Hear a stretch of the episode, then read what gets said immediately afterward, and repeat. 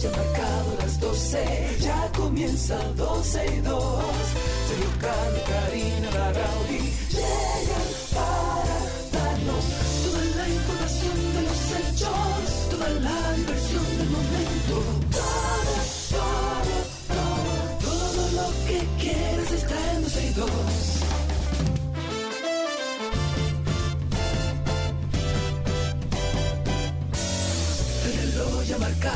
12, ya comienza 12 y 2. Sergio Carlos y Karina Larrauri llegan para darnos toda la información de los hechos, toda la diversión del momento.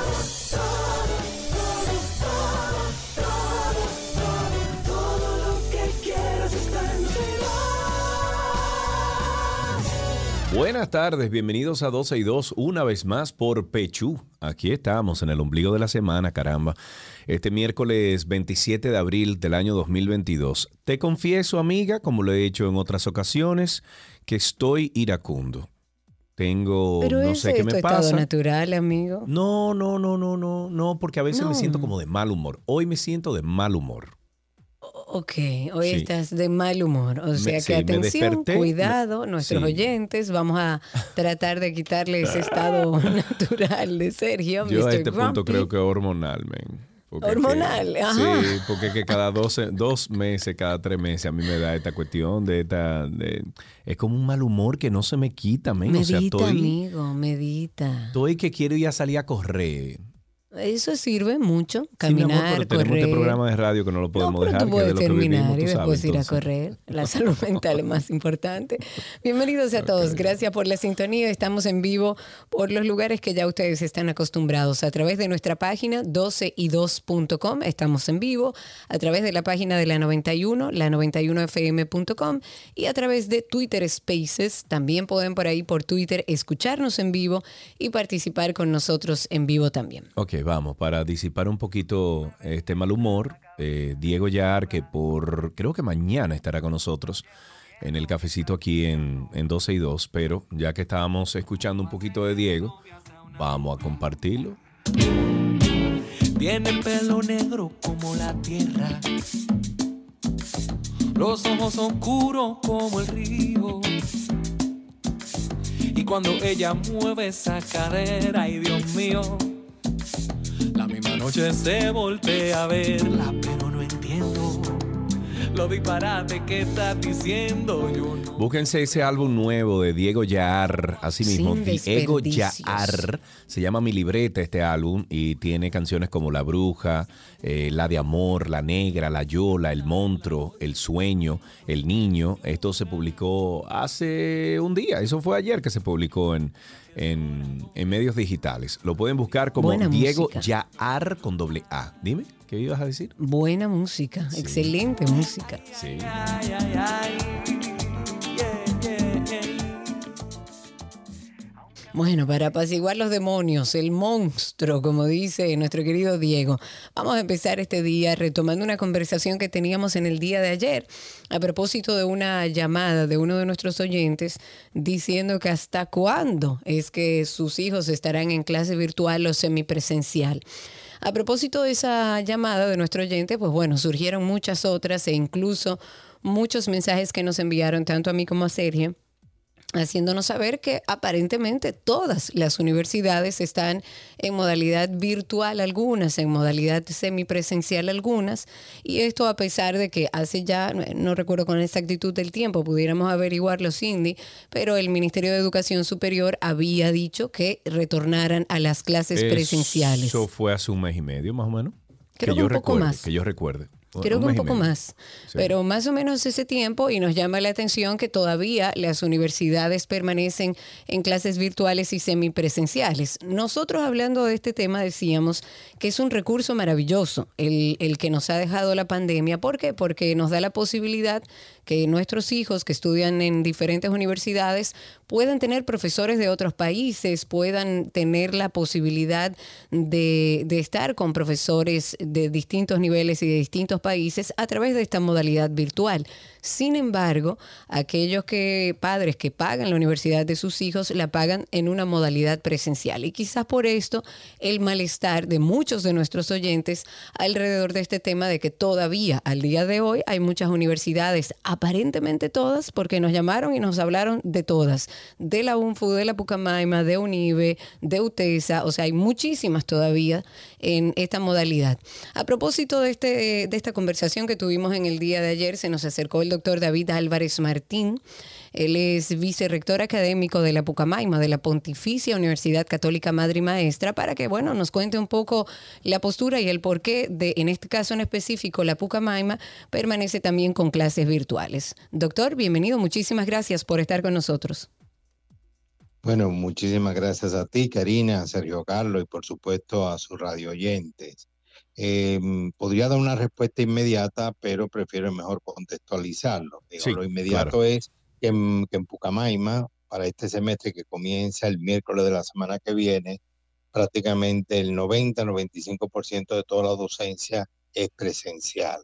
Y venimos escalonadamente desde diciembre del año 2020. En diciembre del 2020 tomamos la decisión, luego de varios meses de encierro, con todas las clases en plataforma, decidimos entonces comenzar con estomatología, que es odontología, eh, con niveles presenciales. Antes de la primera vacuna, antes de que se hablara de vacuna, Pucamaima en enero del 2021 comenzó docencia de odontología presencial, porque no hay forma de enseñar odontología. ¿En enero de qué año, perdón, doctor? Claro. Enero del año 2021. Fue una decisión que tomamos en, en diciembre del 2020 porque no podíamos seguir manteniendo una carrera como odontología con los estudiantes fuera de clase. No hay forma de darle clases teóricas, salvo las de los primeros semestres. Okay. Entonces comenzamos con clases presenciales. Hicimos una gran inversión en filtros de aire, en separación entre los asientos. Fue todo un equipamiento para garantizar que no hubiera transmisión del virus.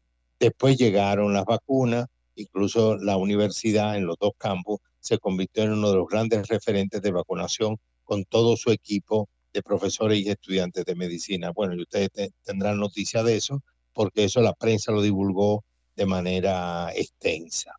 Fuimos paulatinamente incrementando hasta el semestre pasado, que comenzó en enero y terminó hace dos semanas, donde alcanzamos en algunas facultades 60% de presencialidad en otras 70 y en medicina e ingeniería 90.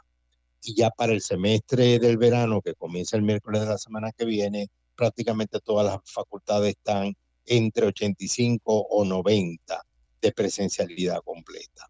Hay algunas escuelas, como la Escuela de Estudios Generales, que son de las escuelas que trabajan con los estudiantes cuando ingresan, que muchas de sus materias las siguen brindando en plataforma. Hay que aclarar que no son clases virtuales, la virtualidad implica un diseño pedagógico. Sí. Solo lo emplea en un área, en una facultad que se llama Pucamaima en línea, donde ofrecemos unas 15 maestrías que la puede tomar cualquier persona en cualquier parte del mundo y ahí tenemos más de 800 estudiantes, pero eso es maestría y es algo que se venía planificando desde hace muchos años y que todas las universidades del mundo están incursionando en esa eso, área. Eso iba a decir, doctor, iba a agregar que, que, eso no es una modalidad, solamente de ustedes. Hoy en día hay universidades alrededor del mundo que ofrecen maestrías, que ofrecen MBAs y, y tú lo puedes tomar virtual. Em, totalmente, claro. Totalmente. y el, tema, el tema que creo que genera confusión, doctor, es que, eh, como decía en principio, el recurso de la virtualidad es maravilloso. Sin embargo, eh, ustedes como universidad se plantean dentro de un modelo educativo presencial. Y así es como los padres pagan esas universidades. Y creo que el malestar está en, porque si estoy pagando una modalidad que es la que tú has ofrecido siempre, eh, eh, presencial, ¿por qué mantienes a mi hijo en semipresencialidad o en virtualidad completa? Bueno, en el caso de la Pocamama, no puedo hablar por todo el sistema, nosotros ahora mismo estamos rondando el 90% de la presencialidad porque gran parte de la oferta que hay tiene que ver con cursos prácticos y aún los teóricos. Ahora, desde mucho antes de la pandemia, de hace 20 años, Pucamaima ha estado utilizando plataformas, por eso la distinción, donde todo el material de la clase, donde la comunicación con el profesor fuera del salón de clase, se hace a través de una plataforma. Ahí se comparten textos en PDF, ahí se comparte material audiovisual, videos, y los estudiantes participan, suben asignaciones. Es decir, hace casi una década Cucamema casi eliminó el sistema de fotocopiado y todo este sistema de dejar asignaciones en papel. No en todas las materias, pero en casi todo. Entonces ya estamos plenamente en ese mundo donde la comunicación profesor-estudiante a nivel de entrega de trabajo y asignaciones se hace en plataforma. Eh, lo demás ocurre en el aula. O sea, casi el 90% de nuestras clases están ocurriendo en salones de clase. Y no hay ni siquiera que decirlo, basta con invitar a cualquier, cualquier persona a que acuda a uno de los dos campus nuestros y lo va a ver ya lleno de estudiantes caminando, moviéndose, yendo a salones de clase, participando en debates, conferencias, charlas, ya estamos moviéndonos de manera regular. O sea, yo puedo hablar por Pucamaima y eso es lo que está ocurriendo ahora. Sin embargo, ayer justamente nos, llamaron en torno a la Pucamaima y a la preocupación de una madre de que su hijo todavía tomaba materias. El sistema comunicacional eh, es un sistema que incluso los colegios lo, utilizan hace ya muchos años y es validísimo, además muy práctico en ese sentido y actualizado.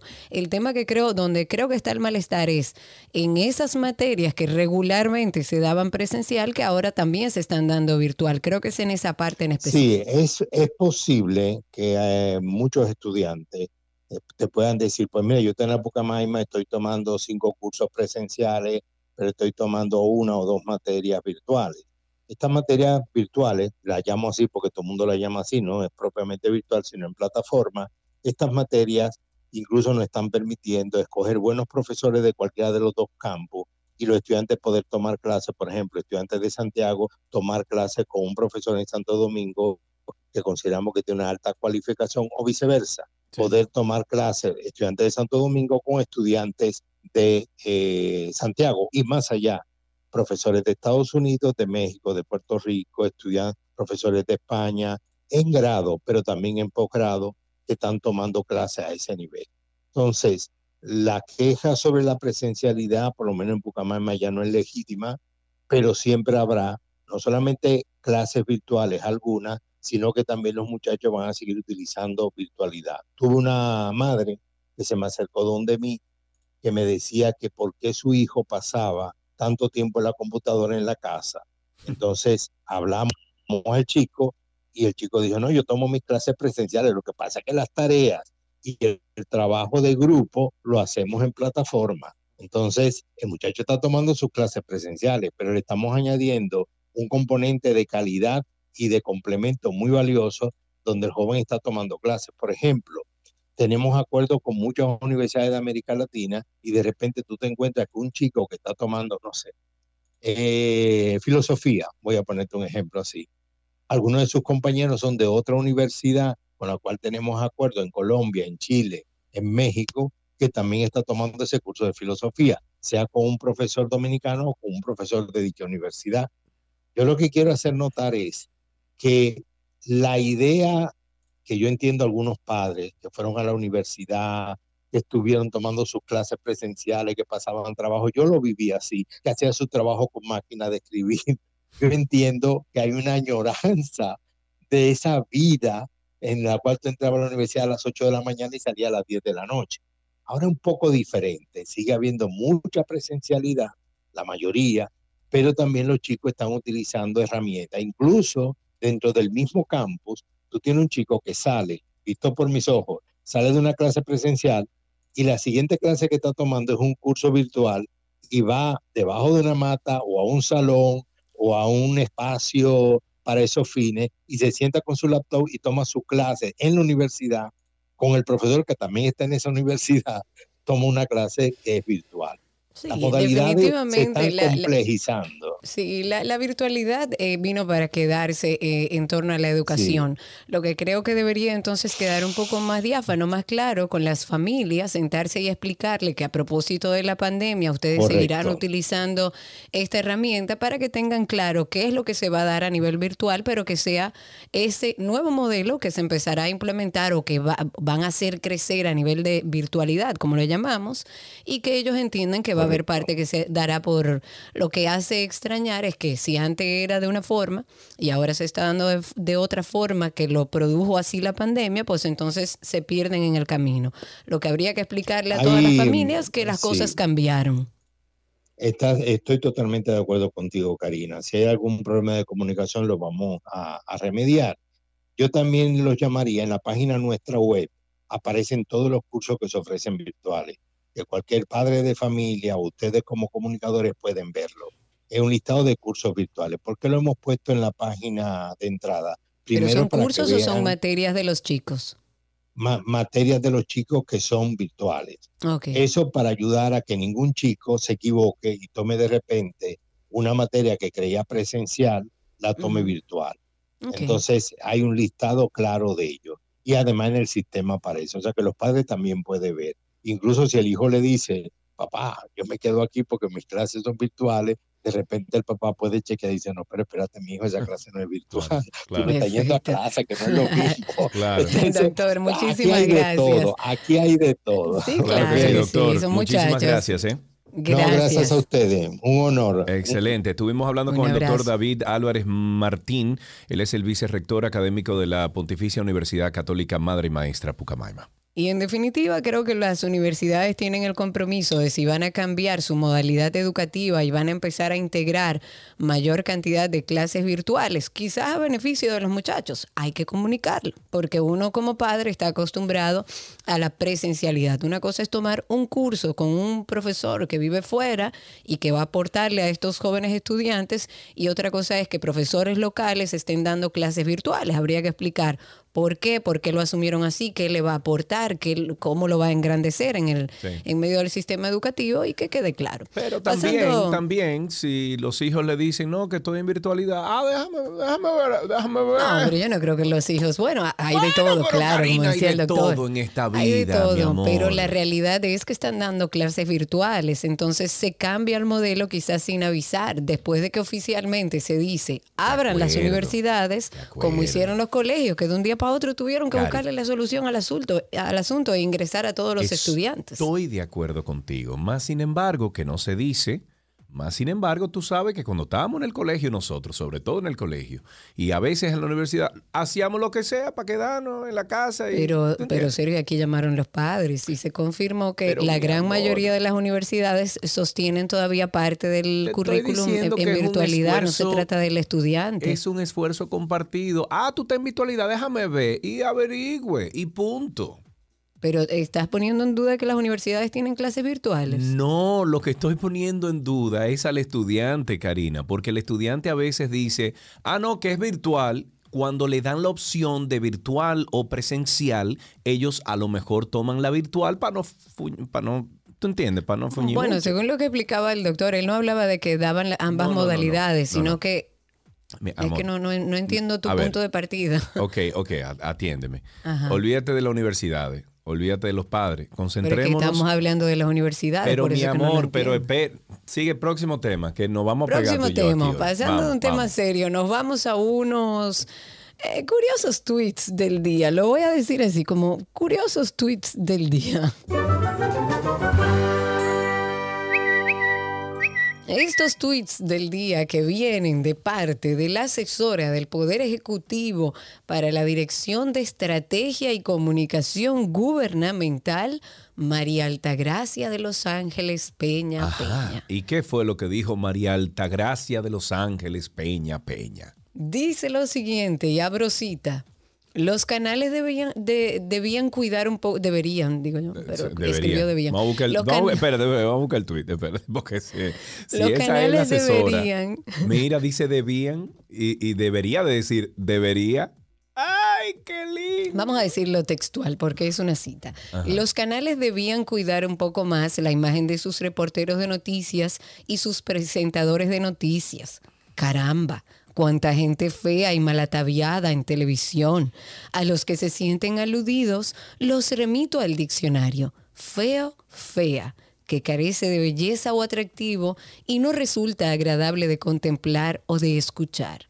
Una persona bien dotada por la naturaleza, si está sucia y desarrapada, es feo o fea. Se oye. Soy una fiel admiradora y seguidora de Félix Victorino. Buen periodista, buen locutor, siempre bien puesto y buen mozo, ¿verdad? ¿Cuál es el pi la encargada de comunicación. jodido. Eh, no dilo porque. ¿Cuál es el jodido criterio de lo bello y lo feo? Señores, la belleza es lo armónico, lo bien puesto, no está asociado a estereotipos. Mm. Ella lo quiso arreglar al final. Y lo arregló un poco, porque dijo, no, no estoy hablando de estereotipos, estoy hablando de si anda bien arreglado, si está todo armónico pero yo creo que fue muy desacertado. y, más, viniendo de una persona como ella, en la posición que está. Ese es, el problema de eso. Por Dios, ¿qué es esto? Que se ponen a estar hablando y entonces uno dice, pero ven acá, pero esto no es un don nadie. Esto es una persona que tiene un cargo dentro del gobierno y que debe cuidarse. Entonces, a la primera dama, a Raquel Arbaje, la abordaron sobre este tema. Medio de comunicación. Ustedes saben muy bien que la primera he hablado a favor siempre de la prensa soy yo, pero sobre todo Luis Abinader. Ahora no quiero que... ¿Qué piensan acerca de esos funcionarios que se empeñan en empañar la imagen del presidente que está haciendo un buen gobierno? en otro continúan, continúan. lo que hace. Gracias. Muy bien. Bueno, la abordaron a la primera dama y eso fue lo que contestó. Vamos arriba, Karina. Que si no somos tú y yo, nos buscamos con quién fajarnos.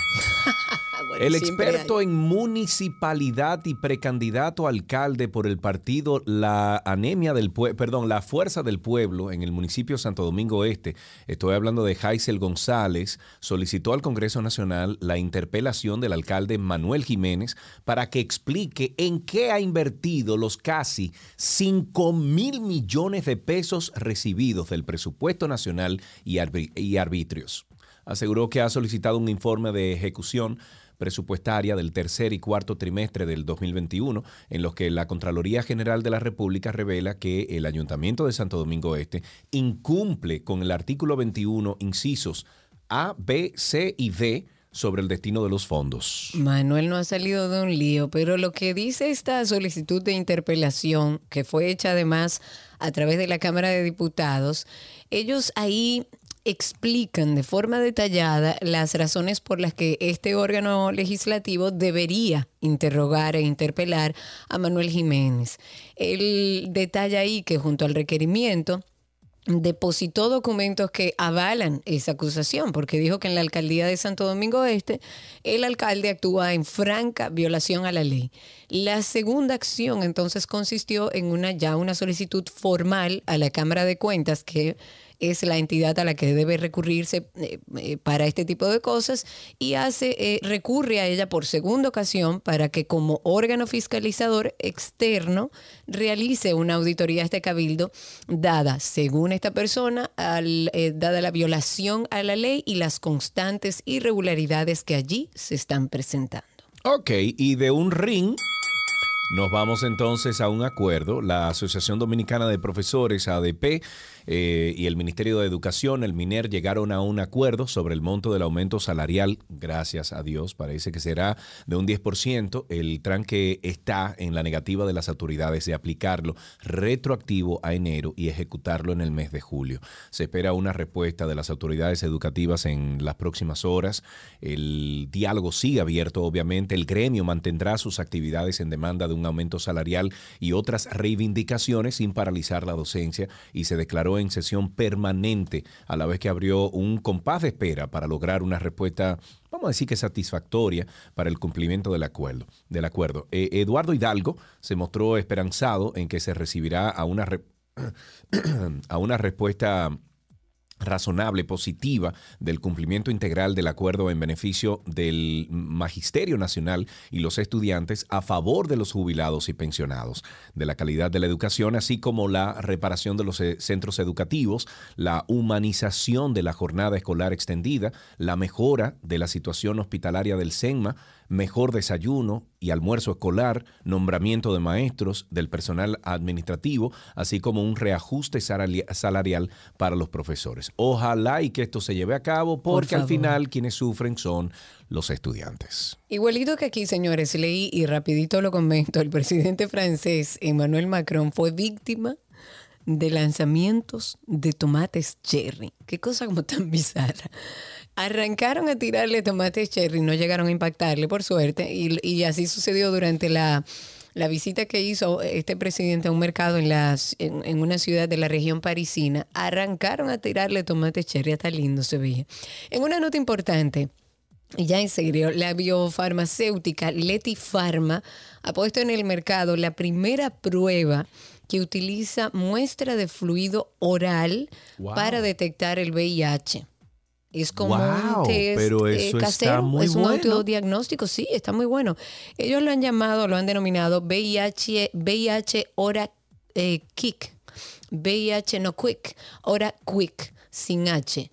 Eh, y se puede hacer en casa, es bastante fácil, permite incluso obtener los resultados en 20 minutos, tiene una precisión, según la información, de un mayor a un 99%. Y según informa esta farmacéutica que se llama Leti Pharma, eh, que tiene sede eh, en Barcelona, fue el primer laboratorio en producir penicilina allá en Barcelona. Se trata de un test diagnóstico in vitro para uso doméstico que va a permitir, reitero, detectar anticuerpos frente al VIH, que debe ayudar a detectar precozmente este virus y así poderlo tratar con tiempo. Wow, pero mira, deberíamos de conseguir a alguien en ese laboratorio, Cindy a ver si, si podríamos, porque esto, eh, óyeme, esto es un paso agigantado en la lucha contra el VIH, Karina. Claro, pero por supuesto. Sí, sí, sí, sí. Muy bueno, qué bueno. Eh, bueno, señores, ojito, hay varios países que están requiriendo una prueba negativa de COVID-19 para entrar en sus territorios. Tal es el caso, por ejemplo, de Estados Unidos de América. Las líneas aéreas son las responsables de validar que el pasajero antes de abordar cuente con ese requisito y por ende, a su llegada al país de destino, normalmente no se vuelven a requerir. Eh, siempre me pregunté eso en República Dominicana al momento de salir para acá, desde República Dominicana a Estados Unidos, que por qué aquí en Estados Unidos no me, no me pedían la prueba ni nada, pero eh, luego averigüé y es que el país de salida es que tienen que eh, que quien tiene que verificar.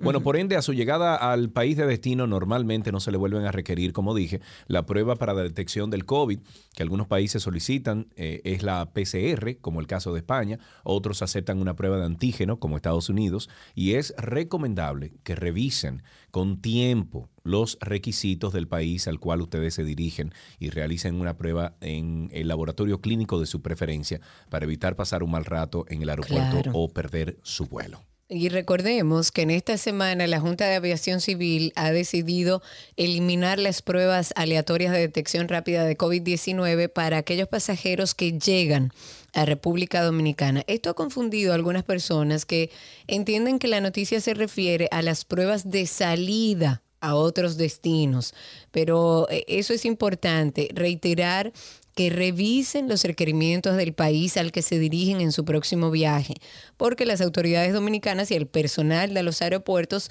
no pueden variar las medidas de otros países. Esto es una medida local.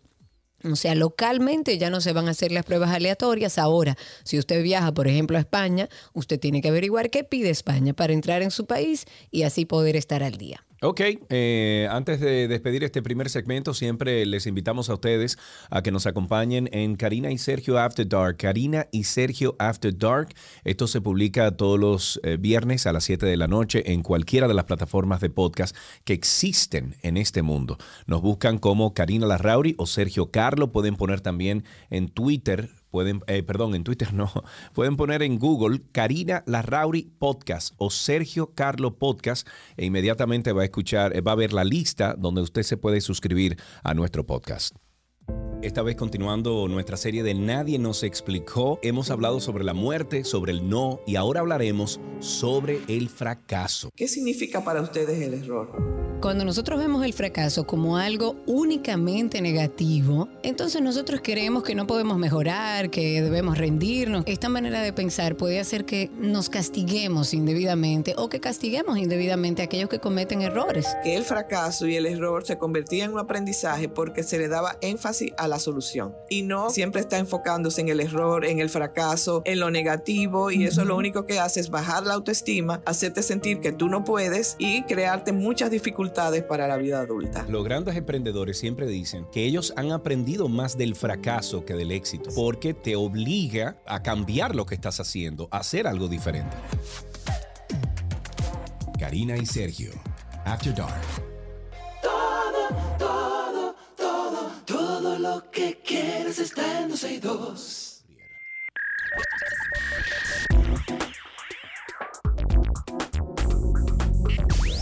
Ya lo mejor de la web, señores, esto de Meta anda rápido porque Meta va a abrir su primera tienda física este próximo mes de mayo.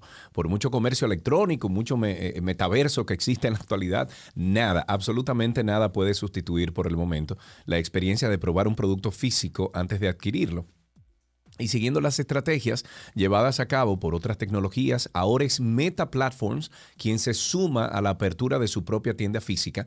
Su primera tienda se sitúa en el campus de la compañía de Burlingame, esto es en California, y permite a los usuarios profundizar sus conocimientos en una serie de productos de hardware de la compañía, destacando las pantallas portal y los cascos de VR Quest 2, ese es el que yo tengo pudiendo llevarse directamente sus propias unidades. Lo que solo estará a modo de demostración son las gafas inteligentes, las Ray-Ban Stories, donde los usuarios serán entonces capaces de probar diferentes modelos para saber cuál encaja mejor en ellos. Aunque las compras, o sea, las compras que se hacen, ya las tendrán que realizar por la web. Aunque desde la propia tienda podrán disponer de asistencia para su compra. A este respecto, Meta también está integrando eh, eh, capaces de compra por su propia web, meta.com posibilitando así que los usuarios tengan un lugar centralizado en la web donde adquirir productos de Meta como las mencionadas gafas inteligentes. Déjame decirte, Cari, que ese modelo de tú pruebas aquí físicamente y pides por web está en muchísimas tiendas aquí en Atlanta. Tú llegas Pero no y lo que hay entiendo bien si es funcional. ¿A ti te parece? Sí, claro que sí, porque, eh, o sea, de repente estas tiendas están en lugares con mucho tráfico. Le hace mall, eh, le hace una plaza, etcétera. Tú pasas, miras el producto. O sea, es como un escaparate un, para exhibir los productos, básicamente. Además, tú bajas muchísimo el precio de, de, mantenimiento, o sea, de, de, una tienda de estas. De también, eh, ¿cómo se llama esto? De, del, del eh, del inventario también, entiende que no tiene, el inventario está todo concentrado en un solo lugar y eh, los costos de shipping, de, de envío son mucho menores. Claro. Bueno, hablemos de una nueva ley en Europa que está limitando la publicidad dirigida y la palabrita, los algoritmos de contenido.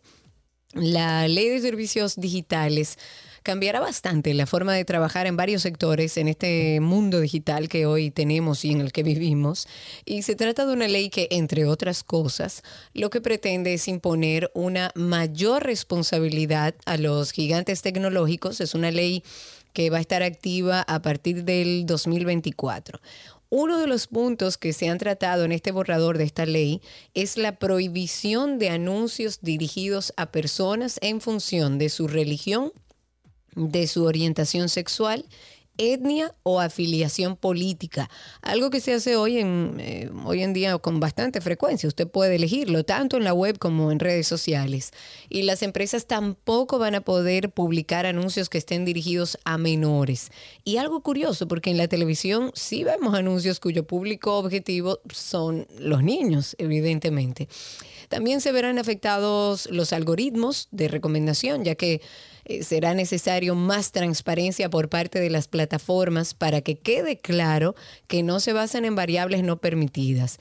Y será también necesario tener sistemas alternativos, no basados en perfiles. La hora de mostrar el contenido, como orden cronológico también, por ejemplo eh, Facebook y otras empresas deberán compartir datos claves con investigadores específicos para que puedan analizar cómo van evolucionando los riesgos en línea. El objetivo final, según todo este documento que estuvimos leyendo, de, esta ley en particular es que el entorno en línea siga siendo un espacio seguro, o sea, un espacio seguro, porque no sé si lo es ahora, que respete la libertad de expresión y que ofrezca oportunidades para negocios sin monopolios. Ellos tienen claro que lo que es ilegal fuera de Internet también lo debe ser dentro. Sobre las multas, la Unión Europea va a poder multar a estas empresas tecnológicas hasta el 6% de su facturación global, que puede parecer poco, pero eso es mucho. Y lo van a hacer, claro, por violaciones a las reglas de esta nueva ley que todavía no es ley, están trabajando en ellas para el año 2024, y también las infracciones repetidas conllevan la amenaza de una prohibición total. Ok, eh, ya saben ustedes entonces estas dos informaciones que le proveemos en lo mejor de la web. Si ustedes quieren repasar estas cosas, pueden hacerlo a través de nuestra página web, nuestro portal digital, nuestra revista digital es 12y2.com, 12y2.com. Ahí usted encuentra más de 12 años de información que tenemos plasmada en esa página, 12y2.com. Hasta aquí lo mejor de la web en 12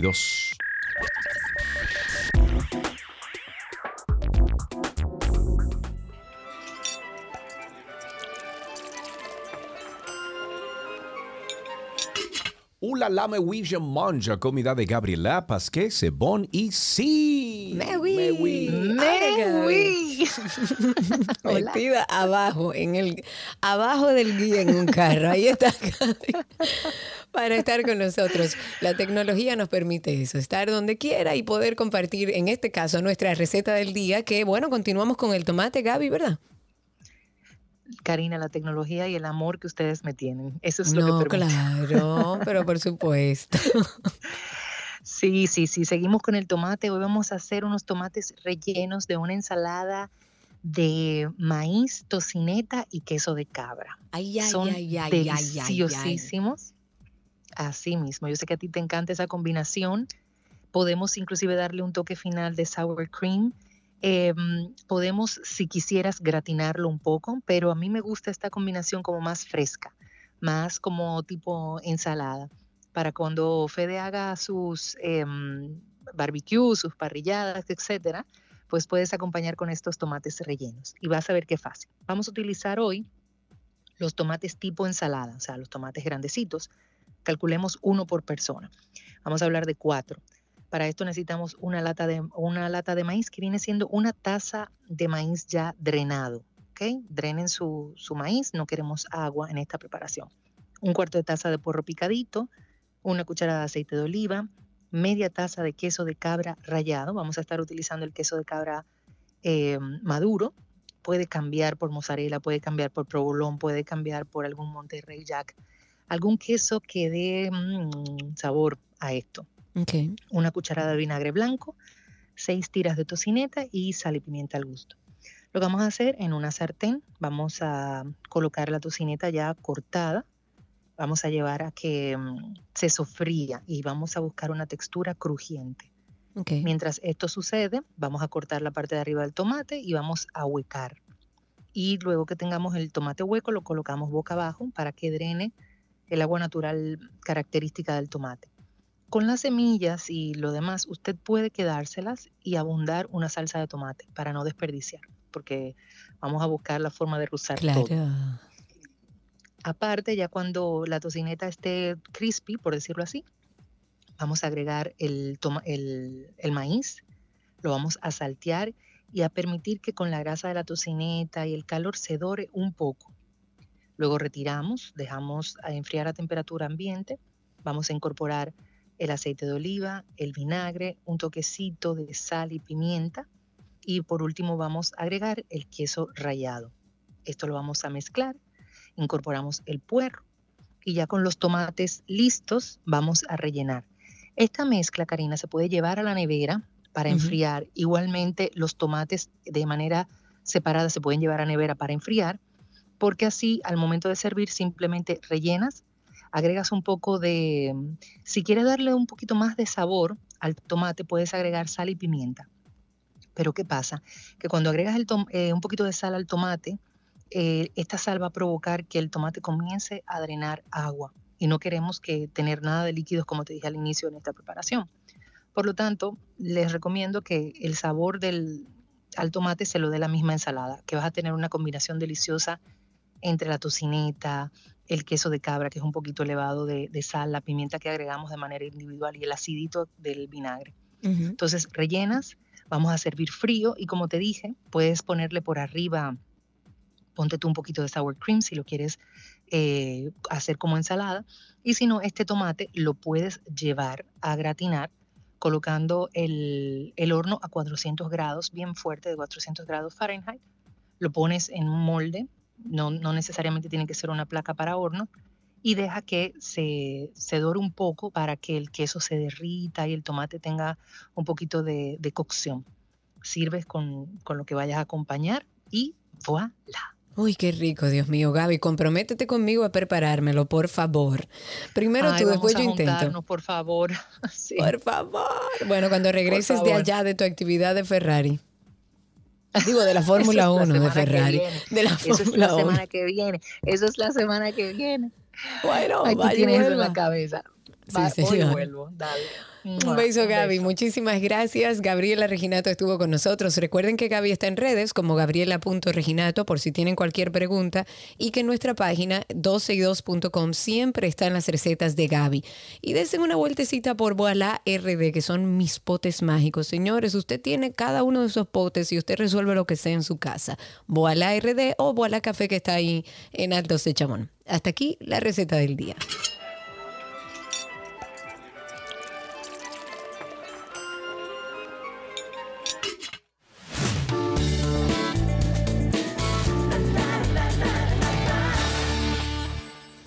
Estamos en las noticias de entretenimiento. Will Smith reaparece en la India para meditar tras el escándalo con Chris Rock.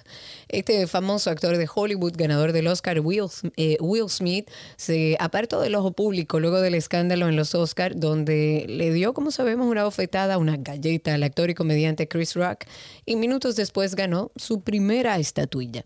Esa mezcla de emociones lo hizo ingresar a un centro de rehabilitación. Ahora el actor de King Richard, la cinta que le dio el Oscar, ha reaparecido y del otro lado del mundo. Fue eh, captado en Bombay, la India, este país gigante del continente asiático, a donde fue como parte de lo que ellos llaman un viaje espiritual. Estuvo sonriente, posó con algunos colaboradores del transitado aeropuerto de Mumbai y se detalla que el aterrizaje a la India ha sido con la finalidad de conocer al líder espiritual y yogi eh, Sadhguru, así se llama, que va a enseñarle métodos poderosos para la autotransformación. Según los informes, Smith y su familia se reunieron en el 2020 con este reconocido gurú en Los Ángeles y muchos cuestionan que a pesar de estar en, esa gira espiritual para meditar, todavía no se ha disculpado personalmente con Chris Rock. Señores, pero suelten ya. Él pidió disculpas a todos, a la academia, a su familia, a Chris Rock, y dijo que, estuvo mal. Que se quite y punto, ya, eso es todo. La policía de Los Ángeles no consideró que la actriz Amber Heard eh, o Amber Heard fuese víctima de violencia doméstica cuando acudió al apartamento que compartía con el también actor Johnny Depp tras una discusión en el 2016. Nosotros tenemos un especialista aquí con nosotros que va a hablar sobre este tema. Eh, ¿Qué crees tú, Karina Larrauri, qué ha pasado ahí? que ¿No lo viste ayer? Eh, claro, claro. Me, queda una parte ¿de, qué de se la trata psicóloga. Todo esto? ponlo, ponlo en contexto. Lo pongo en contexto. Se hizo, se mostró dentro de este juicio un video. Tú sabes que en Estados Unidos todos los policías tienen cámaras. Y ese video de ese policía en particular, ellos fueron dos, una mujer y un hombre, dos agentes de la policía a la casa de eh, Amber Heard y Johnny Depp porque supuestamente estaba siendo víctima de abuso a propósito de una llamada al 911. Pero estos agentes llegaron, se ve en el video que quien le abre, si mal no recuerdo, era el mismo Johnny Depp, entran a la casa, conversan con ella, conversan con él, ven el ambiente tomando en cuenta que son personas que están capacitadas y tienen incluso códigos de cómo reaccionar frente a la violencia de género y saben identificar cuándo hay una situación o cuándo pudiera haber una situación de, de violencia de género. Sin embargo, ellos dijeron que ellos no vieron ninguna situación que le diera a entender que había una situación violenta en ese momento o de abuso doméstico, pero además Amber Heard dice que ah, eh, ella fue golpeada ese día, sin embargo, estos agentes dicen que no, que no vieron ninguna eh, marca que les llamara la atención, ni ningún golpe ni nada, o sea que contradice. Ninguna evidencia. ninguna evidencia, esa es la palabra, contradice con lo que dice la ex esposa de Johnny Depp. La que ahora está hablando, bueno, habló en el día de ayer, si mal no recuerdo, la psicóloga que fue contratada, ella es psicóloga forense, tiene varias especialidades, ahora no recuerdo que determinó, entre otras cosas, que Amber Heard eh, sufría de, mm, trastorno de la personalidad límite y también otro trastorno que honestamente no estudié mucho cuando estuve en la universidad, que es el trastorno histriónico de la personalidad. Busquen por ahí. ¿Cómo? ¿El qué? Trastorno histriónico. Mira, para tratarlo en Mira, en, After, Dark, está muy interesante porque yo honestamente tuve que buscar un poquito y todavía tengo que buscar para entender bien, bien en qué consiste este trastorno, pero la verdad, señores, que eh, se pueden reír, pero para mí esto es una serie. Es como si fuera una serie. es como si fuera jugar club. ¿Tú has jugado club alguna vez? Club, pero por supuesto, club. Señores, es eso. Porque entonces usted tiene que ir armando las piezas. Es muy interesante. Y además ver las declaraciones de la psicóloga también. Yo pude ver alguito ayer, alguito. Te va a encantar. Tú no lo has cogido porque tú no te has enganchado. Empieza desde, el, principio. Sí, y tú verás cómo te vas enganchando con lo que dice. ¿Y cómo lo busco? Amber Heard y Johnny Depp, episode 1. Es, eh, sí. se divertirán, pam, pam, pam. Ok, en otra noticia, señores, J.K. Rowling, acusada de aprovechar el Día de la Visibilidad Lésbica para generar odio dentro del colectivo. Ayer fue el día de, como dije, visibilidad lésbica, que se celebra cada 26 de abril en diversas partes del mundo como método para exigir igualdad de derechos para las lesbianas, pero en el Reino Unido, desde el 2020 se ha instaurado la Semana de la Visibilidad Lésbica fomentada por la revista Diva Magazine. Linda Riley, que es la editora de la revista y fundadora de los premios europeos y británicos a la diversidad, fue quien dirigió esta iniciativa que se celebra este año el 25 de, abril, o sea, se celebró hace dos días al primero de mayo, o sea, se sigue celebrando según la página web y tiene como objetivo tanto visibilizar a las lesbianas como mostrar la solidaridad con todas las mujeres LGBT, a ver, LGTBI y las personas no binarias de la comunidad. Sin embargo, esta semana, la creadora de esta fecha tan señalada en el Reino Unido se enfrentó a la escritora J.K. Rowling de Harry Potter, acusada en numerosas ocasiones de transfuga en Twitter por uno de sus tweets sobre su iniciativa. Y dice, la Semana de la Visibilidad Lésbica comienza hoy en el Reino Unido, un momento un buen momento para resaltar la resiliencia y el coraje de mi inspiradora amiga Alison Bailey. Eso escribió la autora de Harry, eh, Harry, Potter este lunes, junto a una imagen de Bailey en el Orgullo Gay del 1991 en San Francisco. Esta abogada que recientemente ha demandado a la ONG LGBTI Stonewall por supuesta discriminación. Es una figura polémica dentro del colectivo por sus posturas sobre las personas trans. De hecho, ella se describe como una activista de la igualdad racial y los derechos de lesbianas, gays y bisexuales. Y por ello, en la fotografía ilustra una, una marcha por los derechos LGBTQ, eliminando la T de trans de las siglas. Oye, eso. Ok.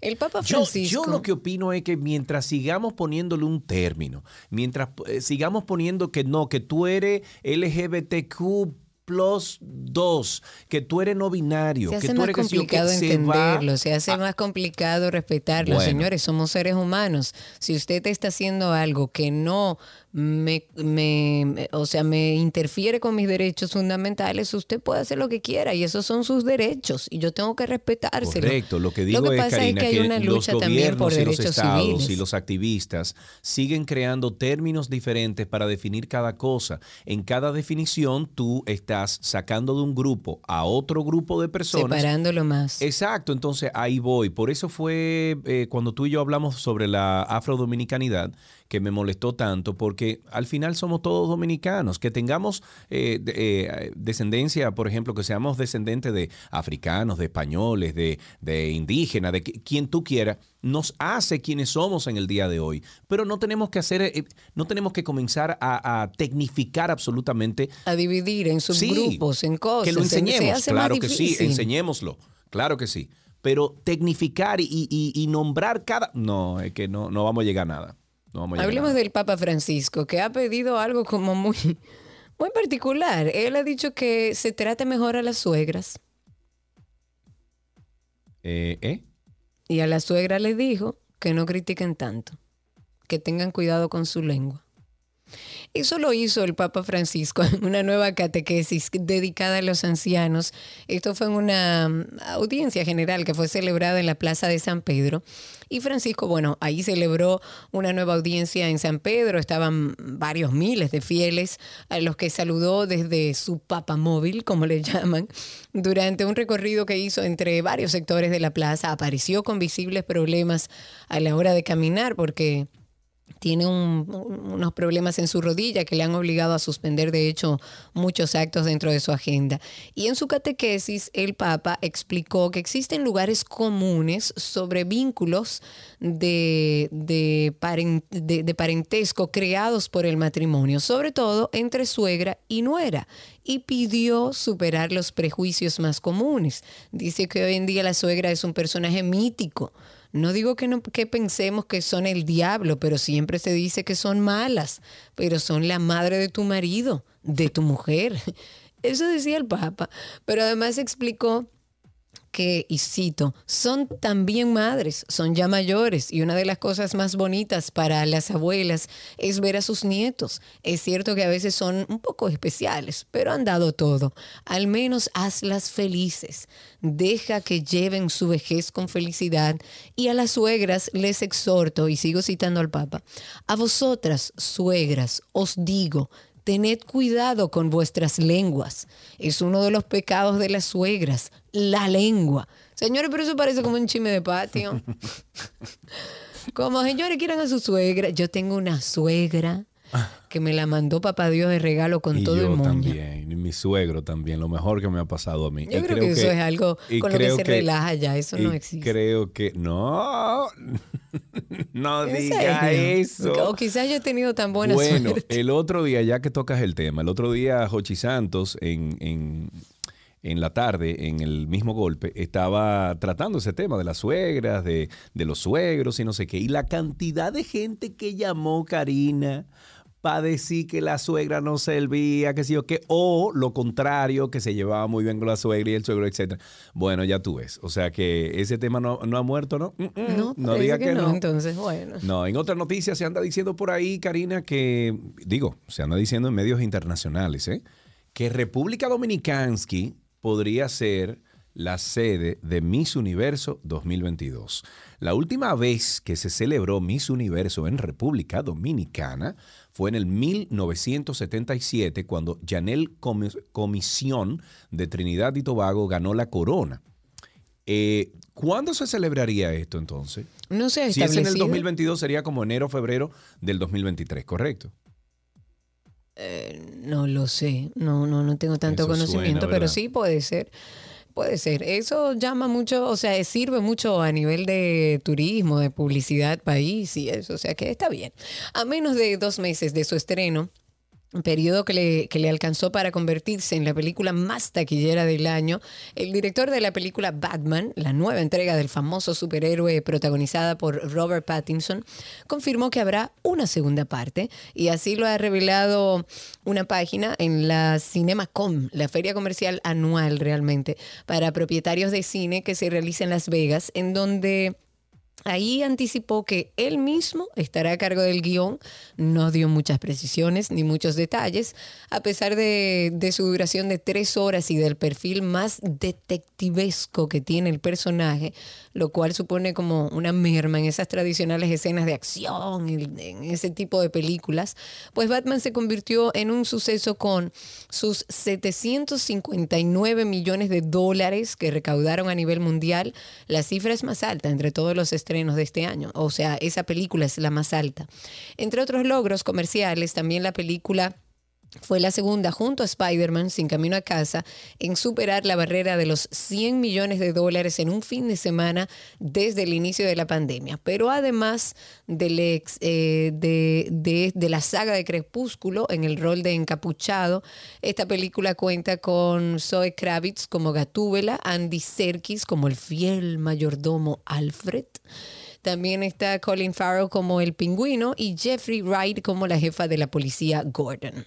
Amigos míos, para despedir este segmento, escuchen esto. Dale. Esta vez continuando nuestra serie de Nadie nos explicó, hemos hablado sobre la muerte, sobre el no y ahora hablaremos sobre el fracaso. ¿Qué significa para ustedes el error? Cuando nosotros vemos el fracaso como algo únicamente negativo, entonces nosotros creemos que no podemos mejorar, que debemos rendirnos. Esta manera de pensar puede hacer que nos castiguemos indebidamente o que castiguemos indebidamente a aquellos que cometen errores. Que el fracaso y el error se convertían en un aprendizaje porque se le daba énfasis a la solución y no siempre está enfocándose en el error, en el fracaso, en lo negativo y eso lo único que hace es bajar la autoestima, hacerte sentir que tú no puedes y crearte muchas dificultades para la vida adulta. Los grandes emprendedores siempre dicen que ellos han aprendido más del fracaso que del éxito, porque te obliga a cambiar lo que estás haciendo, a hacer algo diferente. Karina y Sergio, After Dark. Nos pueden conseguir en cualquiera de las plataformas de podcast, incluso en Google, usted pone google.com y ahí pone Karina Larrauri con doble R. Larrauri podcast. Se escribe P-O-D-C-A-S-T. Pod con D, podcast. Y puede poner también Sergio Carlo, Carlo sin S, Carlo Podcast. Y ahí le sale la lista de, los dos podcasts, de arroba 12 y 2 y también de Karina y Sergio After Dark, y la lista de dónde están, en qué plataformas están y cuál usted prefiere. Hasta aquí, estas noticias del mundo del entretenimiento en 12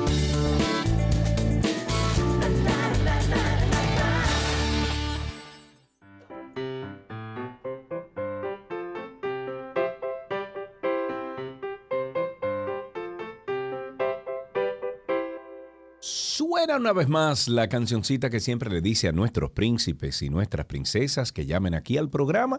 Y tenemos con nosotros ya en la línea a Jondri. Jondri, buenas tardes, ¿cómo estás? Bien. Qué bueno, ¿qué edad tú tienes? ¿Cuántos años, Jondri? Cuatro. Cuatro años. ¿Fuiste al colegio esta mañana? Sí. ¿Y qué tú hiciste en el colegio, Jondri? Yo está, estaba haciendo tarea. Tarea. ¿Y, y, y sabes si fue una tarea de matemática, si fue una tarea de biología? ¿Qué tipo de tarea hiciste? Esa tarea es de hacer la M. Ay, Eh, Dios mío. Ah, hacer la M. ¿Y te fue bien haciendo la M? Sí. Ajá, ok. ¿Te sabes alguna palabra con M? Sí. ¿Cuál? Mamá. Muy bien, muy bien, muy, muy bien. Eh, una cosa, Yondri, ¿tú te sabes algún chiste? Sí. Un chiste. ¿Cuál Sí. chiste? Ajá, ¿cuál chiste? Dime. Un chiste. Sí, un chiste. O una, qué sé yo, una, un acertijo, una adivinanza, algo que tú quieras. Una canción. ¿Tú sabes, te sabes una canción? Sí. ¿Cuál canción? Ah, mira, la ranita fue al agua, fue al agua, fue la ranita, uh, uh, la ranita el tiburón. Ok, muy bien, me gusta, Yondri. Muchísimas gracias por llamar aquí a ¿Qué aprendiste en el día de hoy? Qué bello, mira cómo.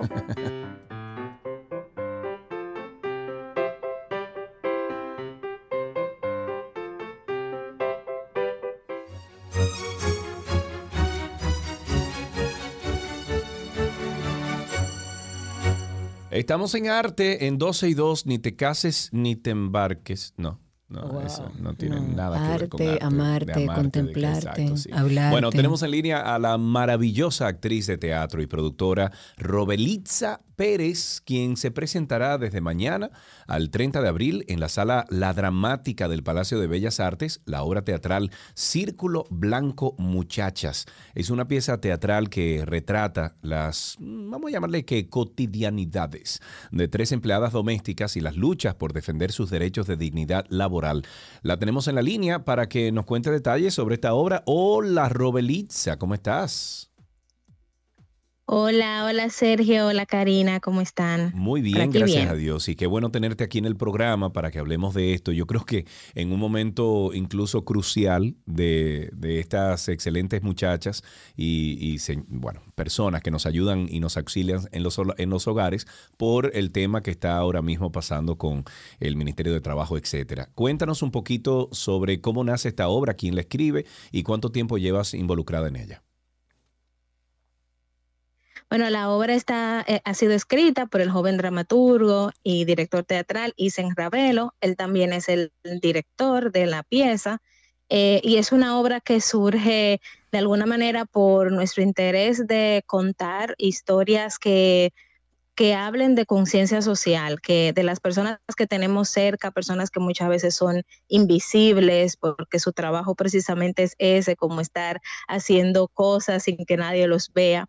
Eh, y contar estas historias de estas tres mujeres que, que tienen muchísimo que decir, eh, tienen un trabajo bastante digno, pero que muchísimas, eh, muchísimas veces no está siendo valorado, no se sienten respetadas en el mismo. Lo decimos con muchísima jocosidad, eh, porque hablamos de las cotidianidades, se sienten amenazadas por las cámaras de vigilancia que hay en las casas, se preguntan si, si van a poder hacer su trabajo en paz, ese tipo de detalles.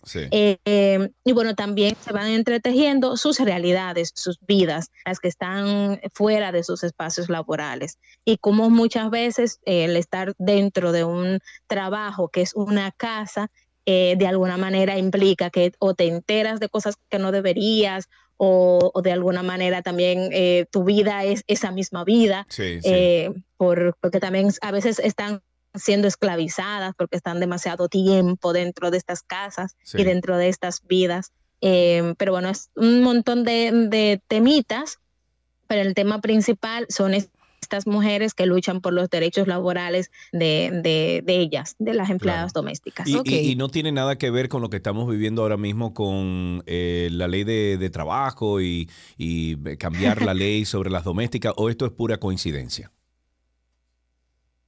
Pura coincidencia, pura coincidencia. sí, eh, no sabíamos que, se estaba trabajando en eso desde el Ministerio de Trabajo, eh, porque esta obra empezamos a trabajar en ella en el 2019. Luego vino la pandemia, nos detuvimos y es ahora que hemos tenido el chance de sacarla. Ok, y aparte de ti, Robelitza, ¿quiénes estarán actuando en esta obra y cómo están los ánimos ya para el estreno mañana? Bueno, los ánimos maravillosos, súper bien, contentas, alegres. Es una maravilla poder estar haciendo arte, subir a las tablas. Bueno, ustedes también lo saben. Y Madeline Abreu, Solange Muriel y yo somos las tres actrices que estaremos dando vida a estas tres muchachas. Ok, y entonces vamos a darle toda la información a la gente, cuándo va a haber funciones y dónde pueden adquirir sus boletas. Además, ¿dónde lo vamos a ver? Ajá, estará, estaremos mañana jueves, el viernes 29 y el sábado 30 de abril en la sala la dramática del Palacio de Bellas Artes. Pueden adquirir sus boletas allá mismo en la boletería del Palacio de Bellas Artes, cuestan mil la entrada. Ok, perfecto. Y ustedes pueden buscar más información a través de arroba muchachasrd, arroba muchachasrd en Instagram y vaya a disfrutar de esta obra. Reiteramos, jueves 28, viernes 29 y sábado 30 de abril. Eso es este fin de semana. Muchísimas gracias por estar con nosotros, Robelitza. A ustedes por tenerme, gracias. un abrazo, Un beso, no, lo que pasa es que había un delay de ahorita. Había, un, delay con la llamada de ahorita, por eso ella no tiene nada que ver con eso. Está bien. Eh, hasta aquí, señores, arte en 12 y 2.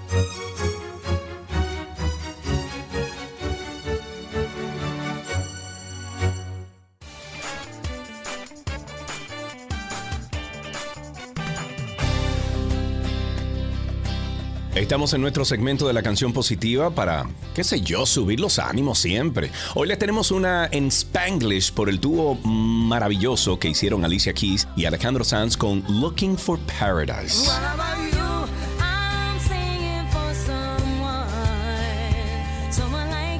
Esta canción es el primer sencillo del álbum Paraíso Express del año 2009 del cantautor español Alejandro Sanz. Looking for Paradise fue lanzado oficialmente en descarga digital y en emisoras de radio un lunes 21 de septiembre del 2009 en Estados Unidos, en Hispanoamérica y España. Este dúo con Keys no es la primera vez que el cantante español se une a una superestrella femenina. Recordemos La Tortura, su colaboración en el 2005 con Shakira, que alcanzó el puesto número 23 en el Billboard Hot 100 también recordemos el dueto junto a Laura Pausini y junto a The Course. Alejandro Sanz dijo en un comunicado que el álbum Paraíso Express, que en este disco primero compuso la melodía y luego la letra, que es más un disco como de rock que sus ediciones anteriores con letras más elegantes, positivas y un espíritu más alegre y rítmico. Y es por eso que la canción Looking for a Paradise de Alejandro Sanz y Alicia Keys es nuestra canción positiva.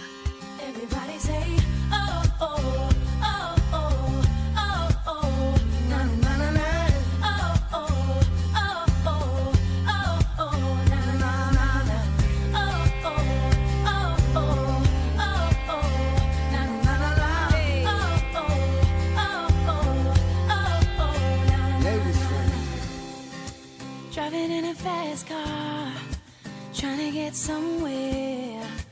Don't know where I'm going, but I gotta get there. A veces me siento perdido, inquieto, solo y confundido. Entonces me ato a las estrellas y al mundo entero le doy vuelta. I'm singing for somebody like you, sorta like me, baby. Yo canto para alguien como tú, la oreja negra. Oh, oh.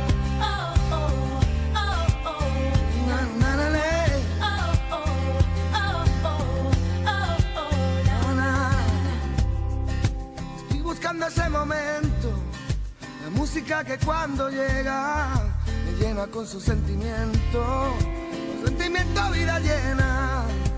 Walking down the sideway, looking for innocence, trying to find my way, trying to make some sense. Yo canto para alguien como tú, solo como tú, baby.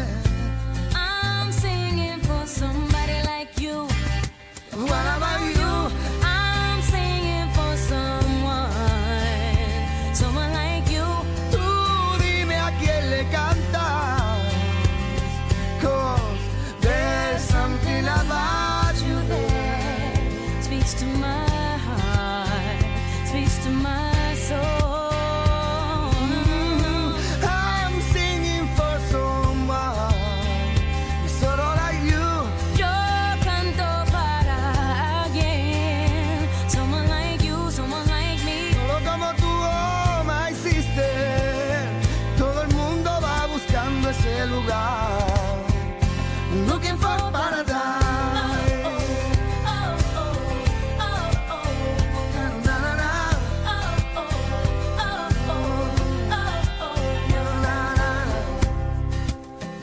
Corazón herido, la música le da sentido.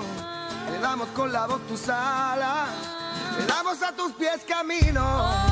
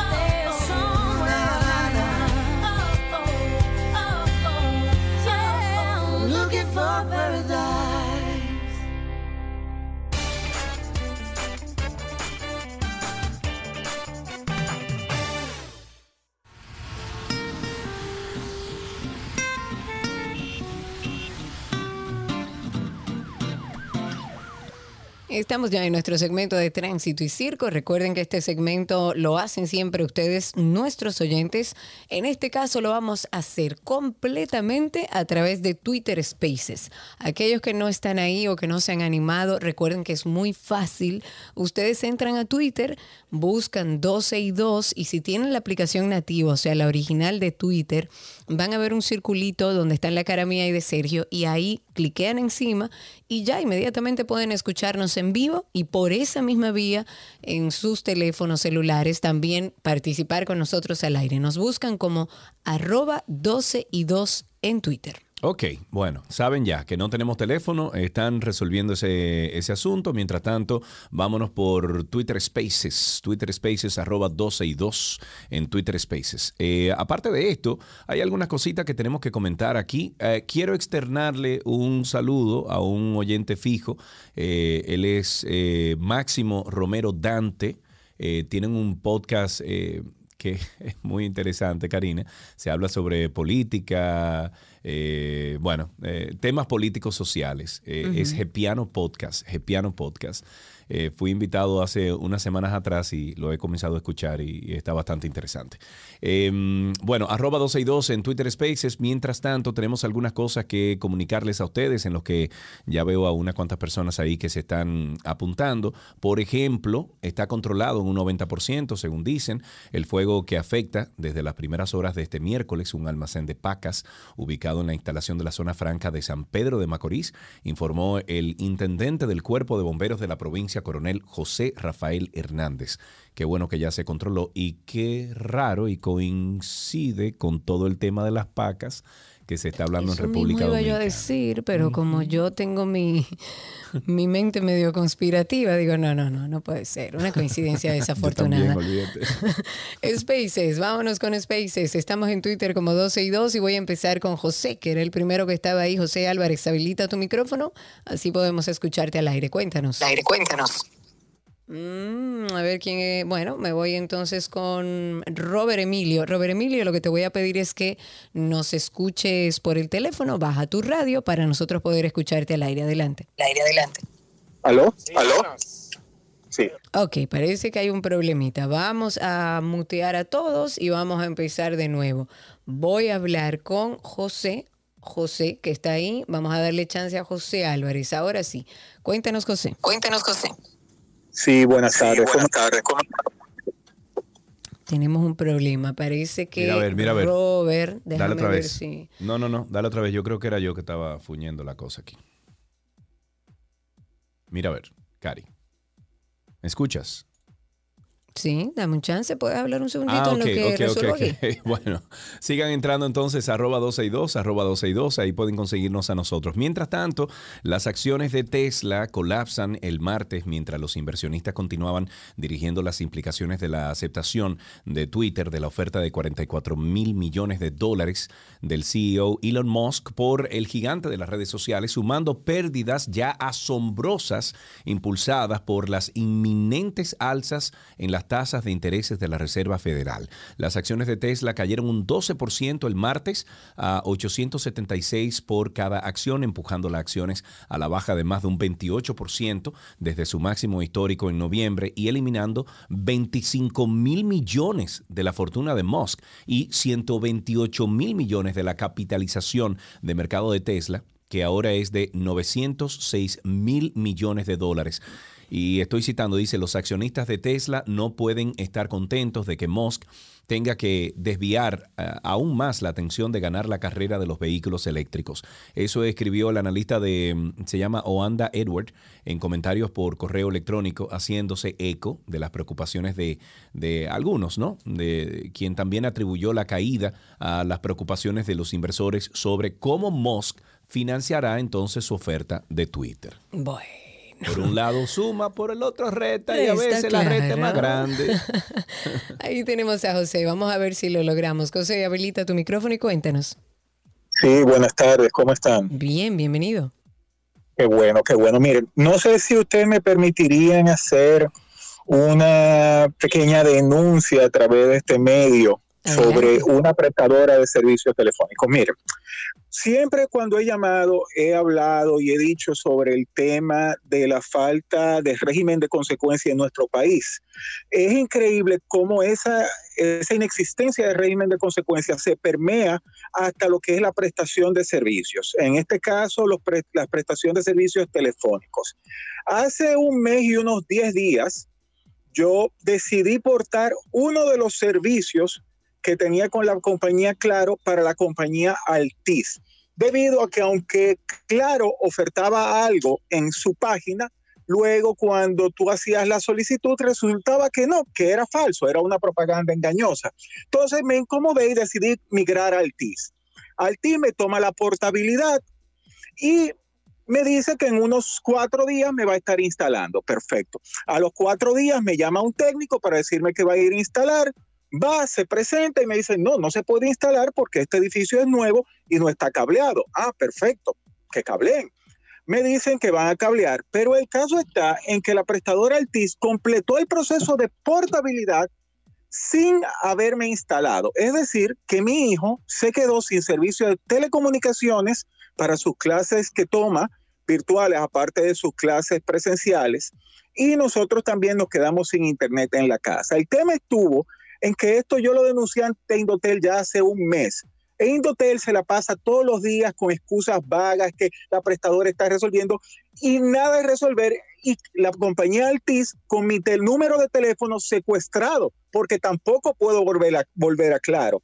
Es decir, eso demuestra la ineficiencia de los de las entidades de supervisión de nuestro país. Y eso también se alimenta con la falta de nuestros jueces de fallar las demandas en daños y perjuicios. Los jueces en nuestro país no les gusta fallar daños y perjuicios y por eso aquí todo el mundo hace lo que quiera. Ahí está su Muy bien. denuncia hecha, validísima. José. Ojalá pueda resolverlo. Sí, José, te escribí un mensaje directo. Sabes que yo trabajo con la compañía Altis. Eh, te pido por favor los datos tuyos para entonces poder ver si, si podemos ayudarte en algo. Eh, Tenemos pero otra sí, es válida, es válida tu queja. Claro, tenemos otra persona a través de Twitter Spaces, Anderson. Adelante, Anderson, habilita tu micrófono, así te escuchamos al aire. Cuéntanos. Buenas, Adelante. ¿qué tal? ¿Cómo están, Karina, Sergio? Todo bien por aquí. Qué bueno, mira, mm, dos cositas, a ver si me lo permiten. Primero, eh, yo por cuestiones de trabajo no he podido estar escuchando el programa al mediodía como casi siempre lo hacía. Y estoy guapito con ustedes porque no he encontrado el podcast en Spotify, que casi siempre lo escuchaba. ¿Cómo El que no? último que publicaron es del viernes pasado. No sé si es que tengo un problema yo ¿El o será- podcast de After Dark o de No, no, 12 y el 2? podcast de De 12 y 12 y 2. 2. Espérate, te lo 12 voy y a 2. buscar ahora mismo porque incluso a través de Twitter, la 91 siempre publica inmediatamente, como a las 2 y 45, 3 de la tarde, inmediatamente publica el programa de, de 12 y 2 en, en podcast. Pero lo estoy buscando aquí a ver, a ver cuál fue el último A episodio. ver si podemos compartirlo a través de Twitter. ¿Alguna otra cosa, Anderson? Sí, sí, otra cosita. Eh, mira, con relación a lo de las universidades, que estuve escuchando algo al principio de, de las clases presenciales. Mira, no obstante eso, yo tengo un hijo en una universidad de aquí, no sé si me permiten mencionar el nombre. Adelante. Se llama, es la Universidad UTESA de Santiago. Él está estudiando en el recinto de, de Moca. Sí. Pues, ¿qué pasa? Él tiene varios profesores que son, sin decirlo de otra manera, sinvergüenzas. ¿Y por, ¿Por qué? Bueno, porque ellos eh, le están dando clases vía eh, a distancia. Sin embargo, las explicaciones y la- los horarios de clase no los respetan, no, no están en el momento en que él le tocan sus clases. Y él ha tenido varios inconvenientes para poder entender las materias porque no tiene la explicación y no tiene los profesores que le den la explicación. Sin embargo, estos profesores le ofrecen unos cursos adicionales que ellos deben de pagar por su cuenta al profesor, no a la universidad, que cuestan entre 800 mil y 2 mil pesos.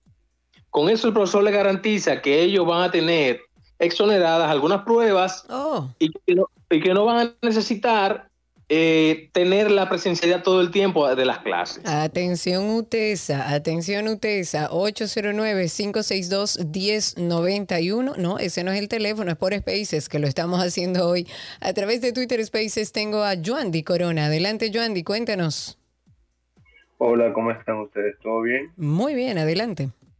Excelente, me alegro mucho. Sergio Carlos, un placer. Yo Hermano, igual. Desde mucho tiempo. Desde mucho tiempo siguiéndote a ti también, Karina. Tengo una pequeña duda que anteriormente estaba conversando, incluso hasta con. Una vez lo, lo, lo interpreté con, con, con este abogado, Carlos Rubio, pero no me respondió. Y es sencillamente lo que se está viviendo en el Sánchez Luperón, que tengo una pequeña duda o pregunta, quizás ustedes sepan, puedan investigar, que es por qué en el destacamento del Sánchez Luperón solamente hay agentes del DICRIM. No existe otro tipo de agentes como la uniformada normal de los gris. O sea, pareciera, pareciese como si fuese la central, como que si estuviese la oficina principal del DICRIM en esa localidad.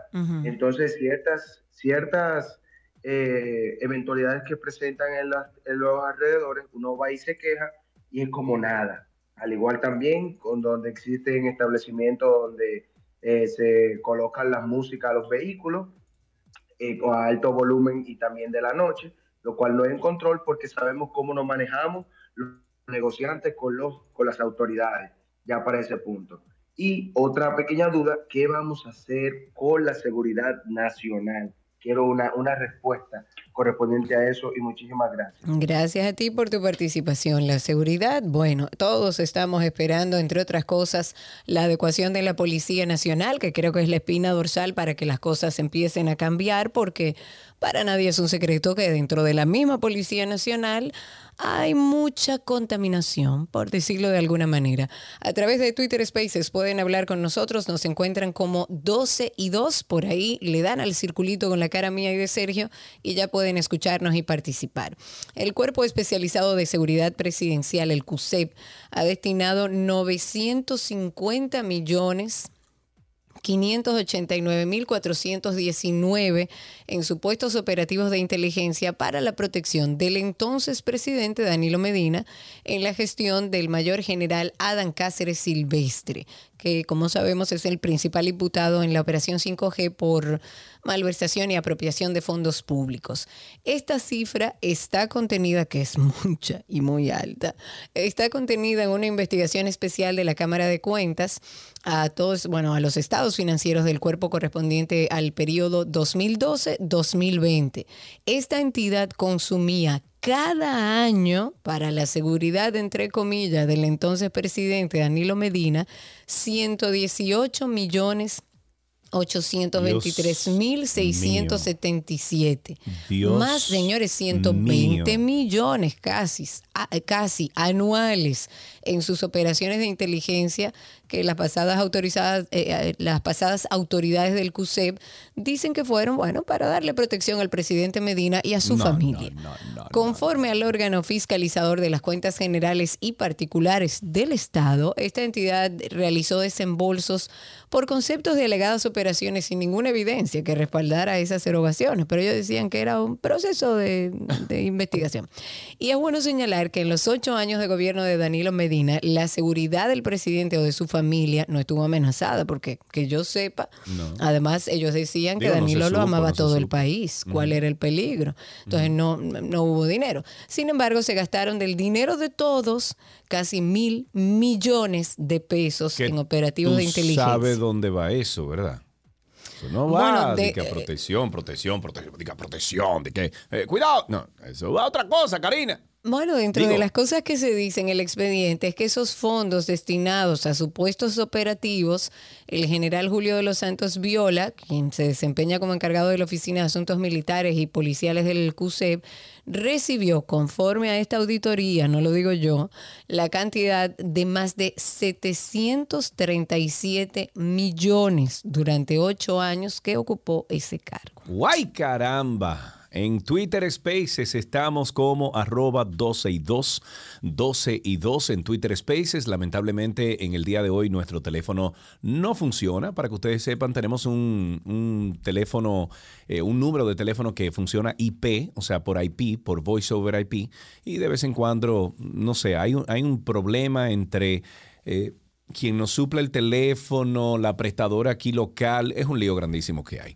Mientras Pero estamos tanto, en Twitter Spaces. Spaces. Exacto. Y tenemos a nuestro amigo Joaquín ahí en Twitter Spaces. Adelante, Joaquín, cuéntanos. Joaquín. Buenas tardes. Dame un segundo, déjame, déjame coger el teléfono cuando manejando. Ah, perdón, perdón. Adelante, cuéntanos, Joaquín. Buenas tardes, Sergio. Buenas tardes, Hermano. Karina. No, eh, ¿cómo le va? El picoteo. Dígame usted. Nada, simplemente nada más para mandarle un saludo a mi primo que está en línea, eh, que siempre lo veo en línea, a Jonathan Cruz. Para Jonathan Cruz, un saludo para él. Tengo también a través de Spaces a Mari Díaz. Adelante, Mari Díaz, con tu comentario. Tienes que quitar el mute de tu micrófono. Adelante. Muy buenas tardes, ¿cómo están ustedes? Muy bien, bienvenida. Mira, yo en el 2020 iba a viajar a Colombia con Wingo, pero era en Es mayo. una aerolínea, Wingo. En marzo, ajá, en marzo cerraron los cielos. Era un, una- un viaje que íbamos a ir con la familia. Yo invité a mi mamá, a mi tía y otra tía, mayores de edad, 80, 70 años. No se pudo hacer, he intentado que me devuelvan mi dinero y todavía, en este momento, el 2022, Wingo no me lo devuelve.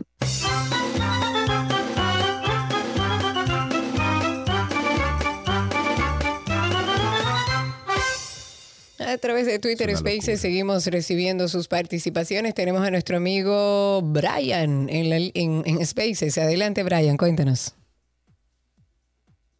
Brian, usted muy viejo en esto. Adelante, Brian. Que le di a cerrar y, a, a cerrar y abrir. me di cuenta, me di cuenta. Cuéntanos. Hola, ¿qué tal, Karina? Hola, Sergio. Hola, Alan y hola, Cindy. Este, chicos, yo estaba en la en Constanza ayer y, yache, es penoso que las calles no tengan eh, ni siquiera la pintura eh, en casi todo el tramo eh, de señalización, ni, ni haya un poquito de, de, de luz en algunos sitios que son de verdad muy creepy para, para, pa- para conducir de noche. Este, también en Valle Nuevo, la cantidad de basura que hay y existe. Qué triste. Wow. Wow. Qué triste. Gracias por tu participación. Vamos a ver si hacemos contacto con nuestra publicidad brevemente. Ya regresamos con más en Tránsito y Circo. Recuerden que tenemos todas las participaciones en el día de hoy por Twitter Spaces. Nos consiguen en Twitter como arroba 12 y 2. Por ahí le dan al circulito y ya nos escuchan y participan con nosotros. Ya regresamos.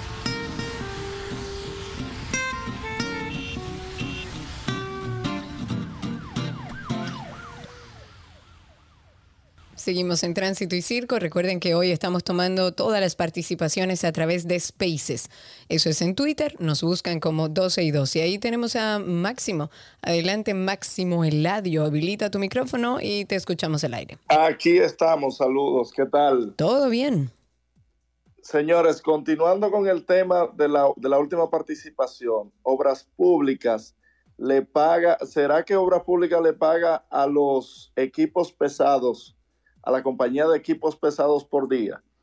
Porque una calle a veces de 300, 400 metros, le tarda a ellos una y dos semanas eh, pavimentarlas. Dios mío. ¿Y en, en qué horario regularmente? Además.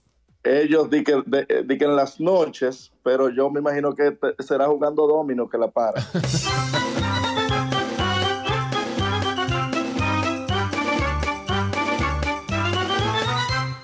Dante, Dante, Dante. Eh, un hombre se lanzó la mañana de este miércoles a las vías del metro de Santo Domingo.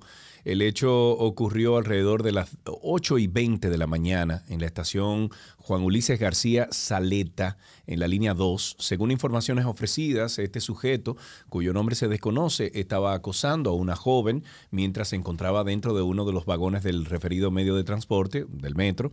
Eh, indican que miembros del Cuerpo Especializado para la Seguridad del Metro, el CESMET, dentro del vagón le llamó la atención y cuando las compuertas abrieron, le propinó un codazo a la muchacha y huyó dentro de los carriles. El hombre fue perseguido hasta que fue atrapado por la seguridad en uno de los andenes. Quien suscribe intentó registrar la persecución del individuo, pero varios agentes del CESMET obligaron a borrar el video. Eh, se solicitó información de las razones por las que ordenaron eliminar el material gráfico y alegaron que el manual sobre procedimientos y seguridad establece que no se puede grabar a lo interno del metro. Sa- Que no se puede grabar. que no se puede grabar a lo interno del metro. Oye. ¿Y eso por qué? qué sé yo, vaina de No. re- retraso de un país en crecimiento. Pero yo no entiendo por qué. Porque, bueno, pero deberían por lo menos argumentar, mira, no se puede por esto y esto y esto, pues si uno lo encuentra razón. Las dos Raquel están que sacudiéndose porque no quieren que, que la sumen a lo de Angie Peña, que tildó de feos y malataviados a los reporteros. Dicen, dicen ambas Raquel que no representan la posición del gobierno. Bueno, pues siéntense a hablar con la gente que usted tiene ahí, porque Y vote a esa señora también de su posición. Bueno, no sé si votarla, pero- así ante el gobierno. Claro, porque ella representa de alguna manera la posición del Pero gobierno. por entonces. Ahí tenemos a Eddie a través de Twitter Spaces. Recuerde que estamos en Spaces en Twitter. Ustedes entran por ahí y pueden hablar con nosotros. Eddie, habilita tu micrófono para que podamos escucharte. Adelante. Buenas tardes para todos los oyentes. Bienvenido. Estoy llamando por, para aclarar un poco más con la grabación del metro. Y es que en toda la estación tienen unos letreros en donde tienen ciertas normas y esa es una. Tampoco se puede tener música a alto nivel, eh, tampoco está permitido eh, consumir ni, o sea, alimentos ni bebidas ni nada sólido. Ok, ok. Lo de la comida y la música alta, pues evidentemente lo entiendo porque puede molestar a otra persona, pero el tema de, de usar el teléfono, grabar, tomarte una foto ahí adentro, no, no sé en qué se fundamenta. A través de Twitter Spaces, recuerden, arroba 12 y 2 en Twitter, por ahí siempre pueden solicitarnos ser hablantes y nosotros le hacemos pasar. Ah, ah, tengo a Joaquín que quiere hablar otra vez con nosotros. Adelante, Joaquín, te escuchamos. Ah, lo que pasa es que ahorita se me olvidó lo que iba a decir y tuve que decir otra cosa. Ahora fue que me acordé. Ok, pues adelante, Joaquín.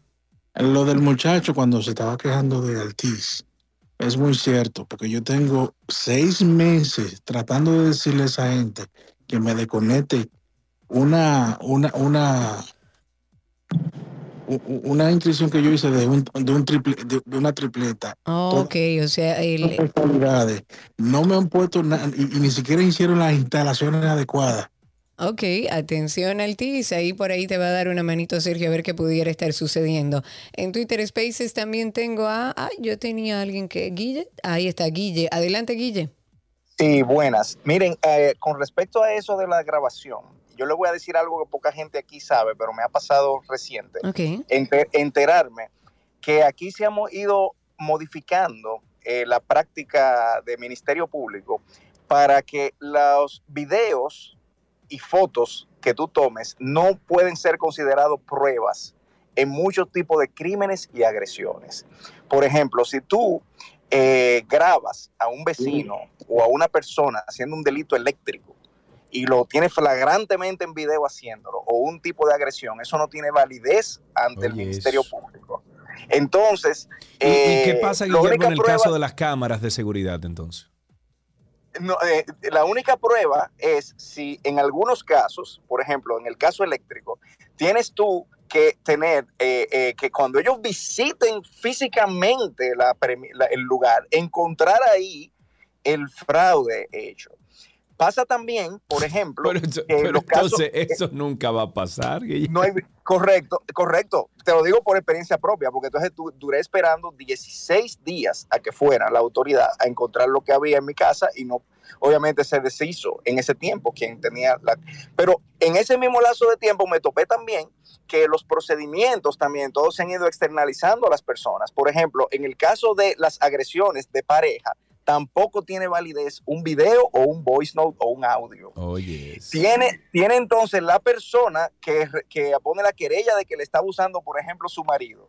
tiene la responsabilidad de entregarle personalmente la notificación. Sí, eso, tú vas a eso poner la es querella. terrible. Entonces tiene que ella darle, mira, te puse una demanda en el Ministerio Público para que vayamos juntos. Y ahí es que entonces, imagínate lo que pasa después. Una Pero los tontería. videos, video y fotos no tienen validez. Y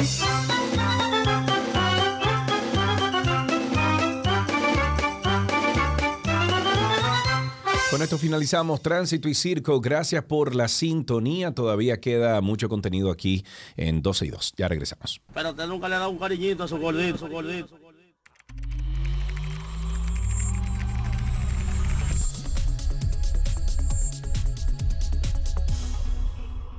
Aquí está nuestro segmento de artículos tecnológicos. Tenemos eh, con nosotros a Dr. Mac de Punto Mac. Sí, sí, sí. Ah, amigo, Hola, mi bienvenido. Cari. Hola, Vic. Vic nos hablará del mundo tecnológico de Apple. Si ustedes tienen preguntas, recuerden que pueden hacerla a través de Spaces en el día de hoy. Eso es en Twitter, que nos buscan como 12 y 2. Vic, arrancando de una vez, Apple ahora abre un programa de servicio para las pantallas en blanco del Apple Watch Serie 6. Cuéntame sobre eso. Así es, y en específico los series 6 de 40 milímetros. Eh, entendemos que las damas son las que más compran ese producto o les regalan ese producto, que es muy usual para la época de las madres, eh, de San Valentín, porque sabemos que las damas son las reinas de los gimnasios y bueno, eh, Apple está publicando que una serie de estos equipos fabricados entre abril 2021 y septiembre 2021, que obviamente puede ser que se hayan vendido después de esas fechas, que están presentando la pantalla blanca permanentemente. Entonces, por hasta dos años, si le pasa eso, tienen garantía, aunque no tenga ya la garantía limitada del primer año. Eh, o sea que es un programa de extensión, de esos que Apple, la verdad es que Apple es muy bueno, eh, pues identificando los problemas que pueden afectar a muchas personas con los equipos. Y obviamente cuando uno se da cuenta que algo está ocurriendo en masa por ninguna razón, pues entonces aparecen estos programas. Si alguien tiene alguna, alguna de estas eh, de estos equipos, de los Apple Watch Serie 6 de 40 milímetros, Ok. eh, pues hay una página que la podemos linkear para que pongan el número de serie y se den cuenta si ese equipo podría tener ese problema. Y si lo tiene, obviamente, es acercarse solamente a nosotros para entonces hacerle ese cambio de producto, obviamente, sin costo adicional. Sería una Ok. garantía extendida. Perfecto, igual pueden buscar la cuenta de Punto Mac en redes sociales por si quieren ese enlace y poder confirmar. Apple está con el tema del reciclaje tecnológico. Cuéntame un poco de, cómo lo están desarrollando. Bueno, lo interesante de esta noticia es que si recuerdan a Jane Goodall, una filántropa eh, que se recuerdan que es la persona que siempre salía eh, como que interactuando con los chimpancés, Sí, que claro. protección del medio ambiente, es una persona que inclusive salió en la campaña de, de Think Different de Apple, de Piensa Diferente, de los años 90, cuando Steve Jobs volvió a ser el CEO de Apple. Y bueno, pues ella entonces ahora está en alianza total con Apple y está pues eh, abogando por el medio ambiente para que eh, las empresas de tecnología y todas las empresas que puedan hacer cualquier iniciativa hacia cuidar el medio ambiente, pues lo haga. Ya lo está haciendo de la mano de Apple, estará saliendo en, en entrevistas, eh, pues para que se entienda que todos debemos de tomar parte en la recuperación de nuestro espacio verde, de nuestro medio ambiente, del suelo, de todo lo que se pueda hacer. Y una, un ícono como Jane Goodall, eh, pues otra vez haciendo una alianza con Apple, se hace noticia viral, eh, internacional, y todo el que está pues vivo hoy día deberá de hacer algo por el medio ambiente.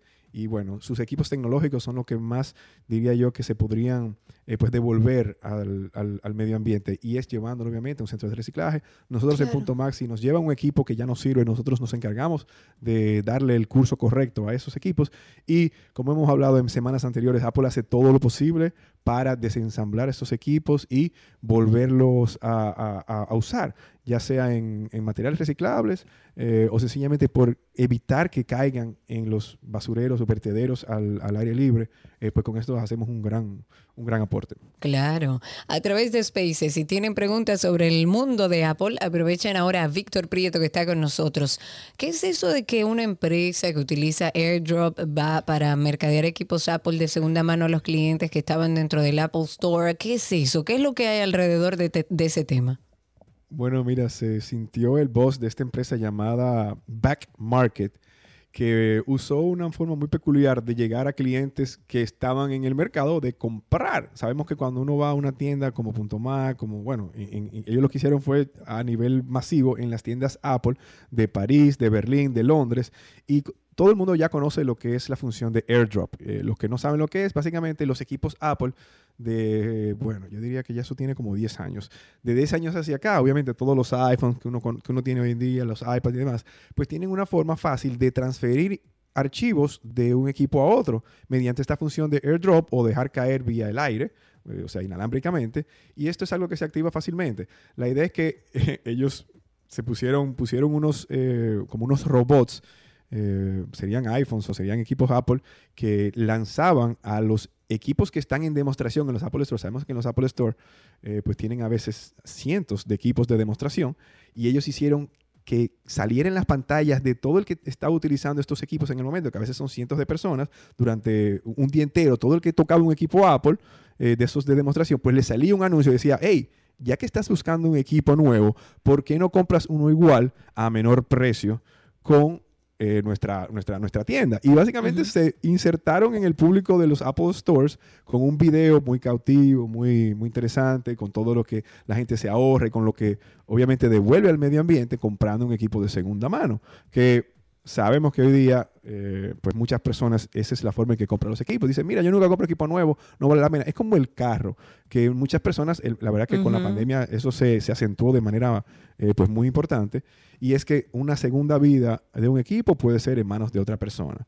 Y usaron en los Apple Stores, y bueno, Apple no hace nada con este tipo de cosas, porque la verdad es que esos equipos eh, se resetean diariamente, o sea que toda la información que le podrían airdropear, sería el verbo, a Ujú. estos equipos, pues Apple sencillamente en la noche, cuando se cierra la tienda, todos esos equipos se, se restauran y al otro día están otra vez limpiecitos. Pero una manera muy interesante que usaron de caerle encima al público Claro. que ellos, que ellos que ellos requieren. Me imagino que Apple de alguna manera le habrá mandado su cartita diciéndole, mira, bien bonito y todo, pero, Pero, no, que estás violando nuestros equipos, tú sabes, es una forma de- de, Claro. llamar la atención, pero lo hicieron muy interesante. La verdad que hicieron un video y después salió eso en, en- en todos los sitios eh, de tecnología y me llamó mucho la atención porque utilizaron el Apple Store.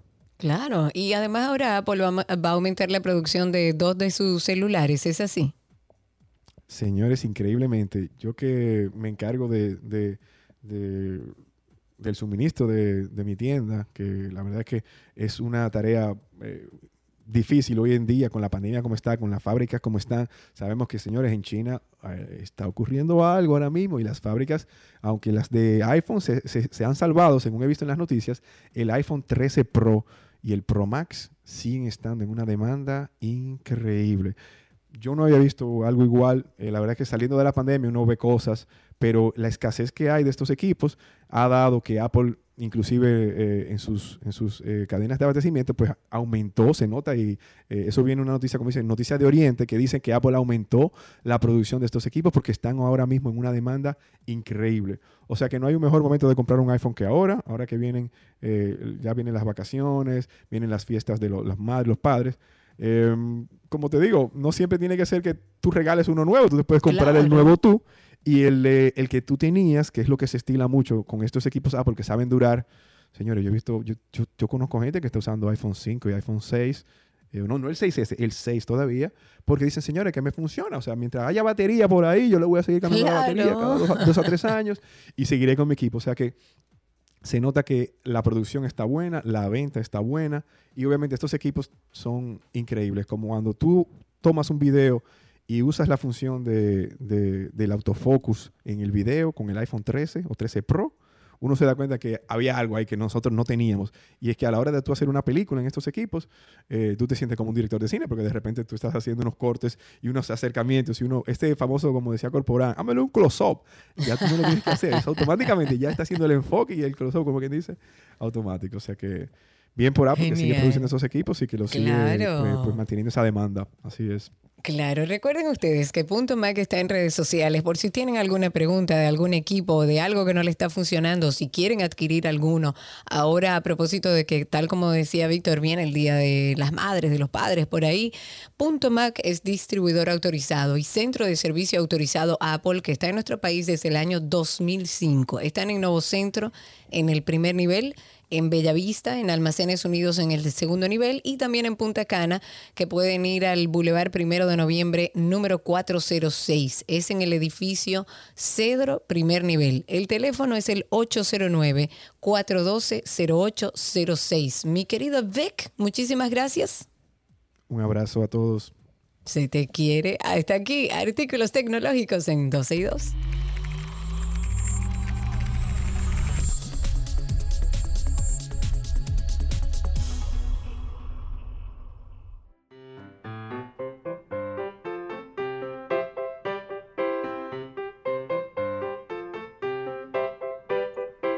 Estamos en qué aprendiste hoy y tenemos ya en la línea al niño Alejandro. Hola Alejandro, ¿cómo estás? Bien, Qué bueno Alejandro, ¿qué edad tú tienes? ¿Cuántos años? tengo ocho años. Ocho años. ¿Y fuiste esta mañana al colegio Alejandro? Sí. Sí. ¿Y qué hiciste en el colegio? A ver. Estudié, de además, de además de ir al recreo, Ok, ok. ¿Y qué estudiaste? ¿Cuáles fueron las materias que presentaste? eh, lengua española, sociales y naturales. Ok. ¿Qué es un hiato? no me contestes eso. no, eso es muy difícil. Tú no has llegado ahí, José Ale- eh, complica, Alejandro, ¿verdad que no? Eh, no, No, ahí no, no, ahí no. ¿Qué es un sujeto y un predicado? Bien, todavía no. No, yo creo que todavía no, tampoco, Karina. Son cuatro años que tú tienes, Alejandro, ¿verdad? No, pero hay que llevarlo al paso. No, ocho años, ocho años. Ok, Alejandro, bueno, ¿tienes un chiste, tienes una canción para nosotros? eh, sí tengo un chiste.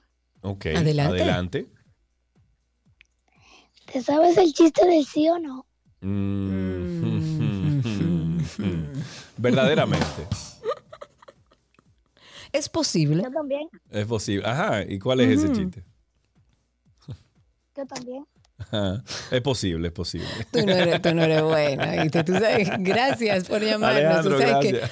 que nosotros Ya, tenemos mira, un juego que ya no decir. usamos tanto, ¿Cuál, pero cuál? Que, que- cuando vamos, por ejemplo, a terrenas o cualquier lugar que cogemos carretera, vamos los cuatro diciendo que no podemos decir ni sí, ni no, ni blanco, ni negro. Y empezamos a hablar en el carro. Y aquello es una gozada. Señores, practíquenlo con sus hijos. En medio de Pero- conversaciones pero normales. Si alguien dice un sí o una de esas palabras, ¿qué pasa? Pierde, sale. Ah, no, porque antes uno le fajaba trompal, amigo. O sea, No, no hay necesidad. claro. Hazme el favor, muchachos. Cero violencia. Hasta aquí, ¿qué aprendiste hoy?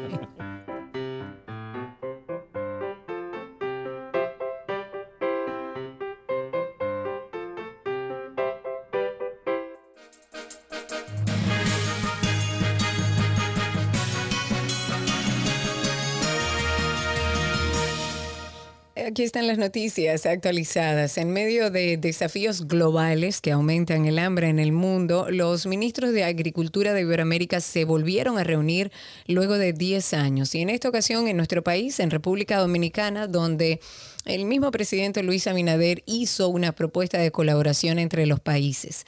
Este mandatario dominicano cree que los países de Iberoamérica tienen por delante el compromiso de unir, aunar esfuerzos y, explorar oportunidades de colaboración a favor de la agricultura y la población perdón, la producción de alimentos.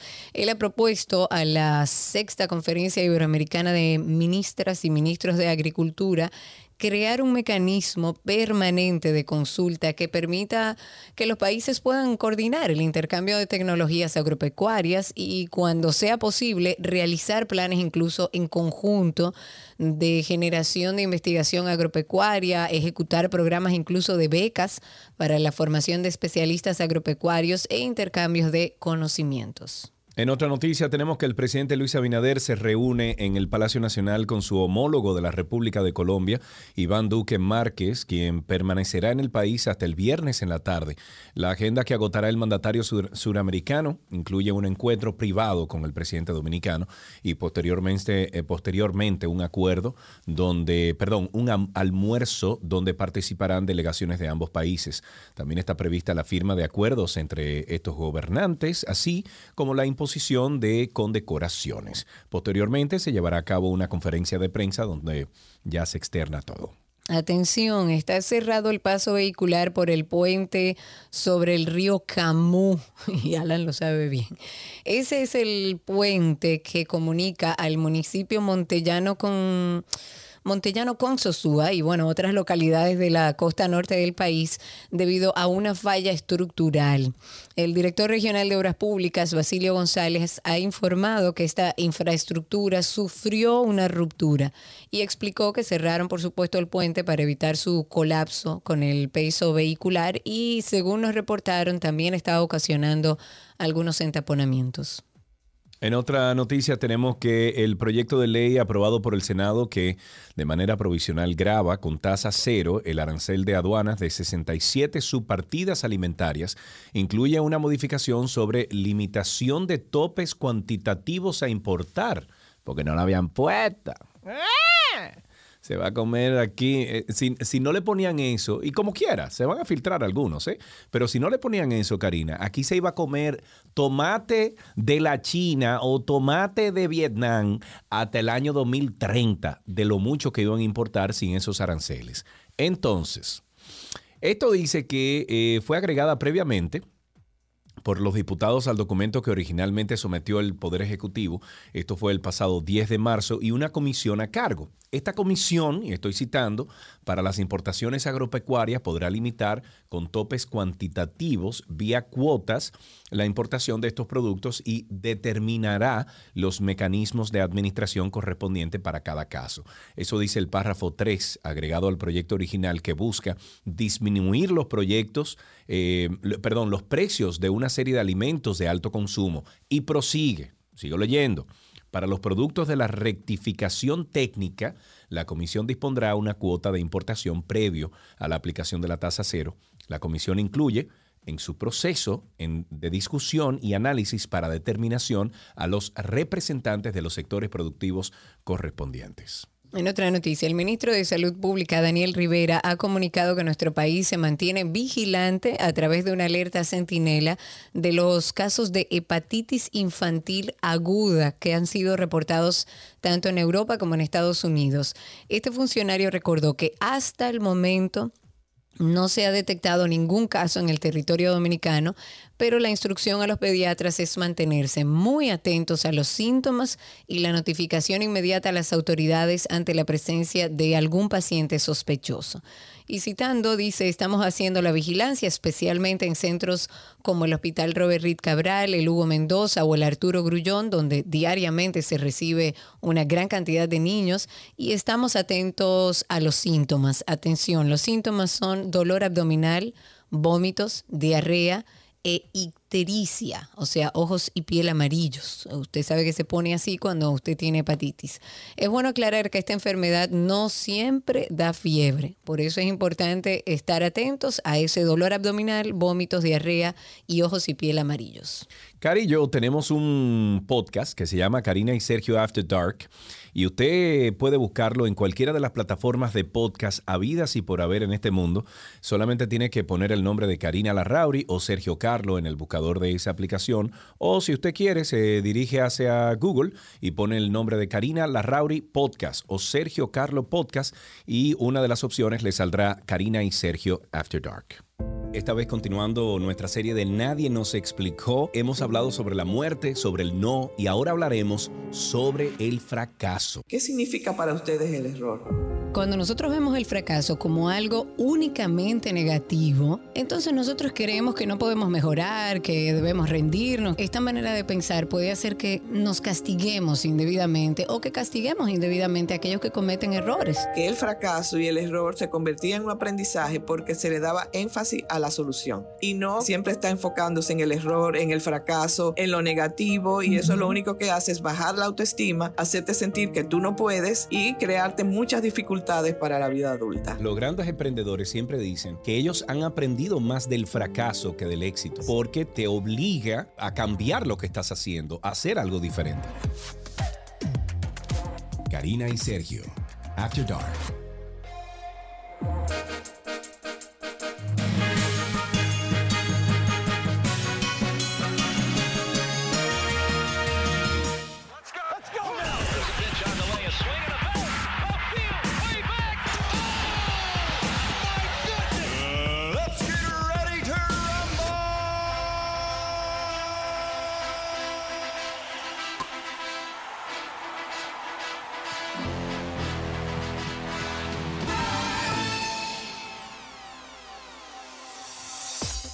Iniciamos nuestro segmento de deportes con tenis. Novak Djokovic podrá defender su título de Wimbledon, este verano después de que ya los organizadores del torneo dijeran que los jugadores que no estén vacunados contra el COVID pueden competir. Al número uno del mundo no se le permitió jugar, recordemos, en el abierto de Australia en enero, y esto después de que le revocaran la visa dos veces debido a que no estaba vacunado. Y Djokovic le dijo a la BBC a principios de este año que estaba dispuesto a perderse otros torneos si requerían que estuviera vacunado. Novak Djokovic dice que ya está listo para seguir adelante tras un comienzo de año mental y emocionalmente difícil. Djokovic llegará a Wimbledon como uno de los favoritos y sus posibilidades de ganar aumentan por la ausencia, en este caso, de Danil Medvedev y de Rublev, dos de los mejores 10 jugadores, bueno, de los más peligrosos, después de que los organizadores del torneo anunciaran la semana pasada que los jugadores rusos no podrían competir. En una noticia de NBA, el regreso de Al Horford previo al inicio de la temporada actual de la NBA fue cuestionado por muchos y se decían que podía aportar un veterano de 35 años en lo que puede ser el tramo final de su carrera y que no vio acción durante la mitad de la temporada previa. El dominicano esperó para silenciar a todos los escépticos en el eh, tabloncillo, llevando a los Celtics a uno de los mejores equipos de la temporada y el más eficiente de todo el 2022. Ahora llega la etapa de que, de que se les resiste. Los playoffs durante su carrera no han sido el problema, tanto con los Atlanta Hawks como en su primera etapa con los Celtics e incluso con los Philadelphia Sixers. El pivot alcanzó la, la, la postemporada, aunque en muchas de ellas LeBron James no le permitió avanzar, pero ahora hay un Al Horford más maduro, más líder, más determinante, que ha sido clave en la buena temporada que ha exhibido su equipo y que quiere llegar más lejos para completar sus asuntos pendientes. En una noticia de grandes ligas, el comisionado de las grandes ligas, Rob Manfred, multó con 100 mil dólares a los Yankees de Nueva York por usar el teléfono de su cueva para dar información sobre las señales de los equipos contrarios. Esto durante la campaña 2015 y parte de la temporada también 2016. La multa fue revelada en una carta el 14 de septiembre del 2017. Fue enviada por Manfred al gerente general de los Yankees. La misiva va a ser revelada en una corte federal del Distrito de Nueva York esta misma semana como parte de la demanda de un fanático, misma que fue desechada. En otra noticia, eh, esta vez olímpica, el Banco Popular Dominicano y la medallista olímpica Marilady Paulino firmaron un acuerdo de colaboración a través del cual la reconocida atleta dominicana servirá de imagen y embajadora de la marca en eventos e iniciativas de Qué carácter bueno. institucional de la entidad bancaria. Qué bueno. Qué el Banco. Popular como socio fundador de la Alianza Creando Sueños Olímpicos, o como se conoce, CRESO, realizó la concertación y el posterior acuerdo con la doble medallista olímpica que forma parte del grupo de deportistas de alto rendimiento que reciben el apoyo de esta organización sin fines de lucro. La medallista olímpica remarcó la trascendencia del acuerdo, destacando su alcance para servir de inspiración a la juventud dominicana a saber que sí se pueden lograr las metas que se proponen. Y hasta aquí deportes en 12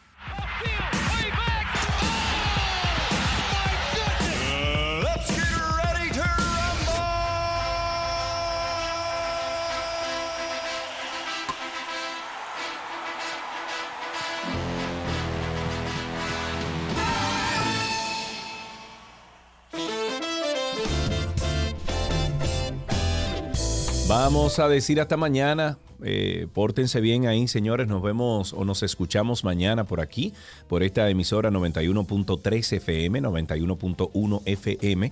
Y recuerden que el podcast nuestro, eh, me di cuenta, Karina, que en Spotify el último podcast de 12 y 2 fue el viernes. Ya mandamos esto a la administración a ver si, si pueden actualizarlo. Y gracias al oyente que lo reportó Anderson. Muchísimas gracias. Nos encontramos mañana en este mismo día, 91.3. Y recuerden también seguir la cuenta de nuestro podcast, aparte de 12 y 2, Karina y Sergio After Dark. Así lo consiguen. Karina y Sergio After Dark. Cualquier tema que ustedes quieran que tratemos, esa es una buena vía. Será hasta mañana.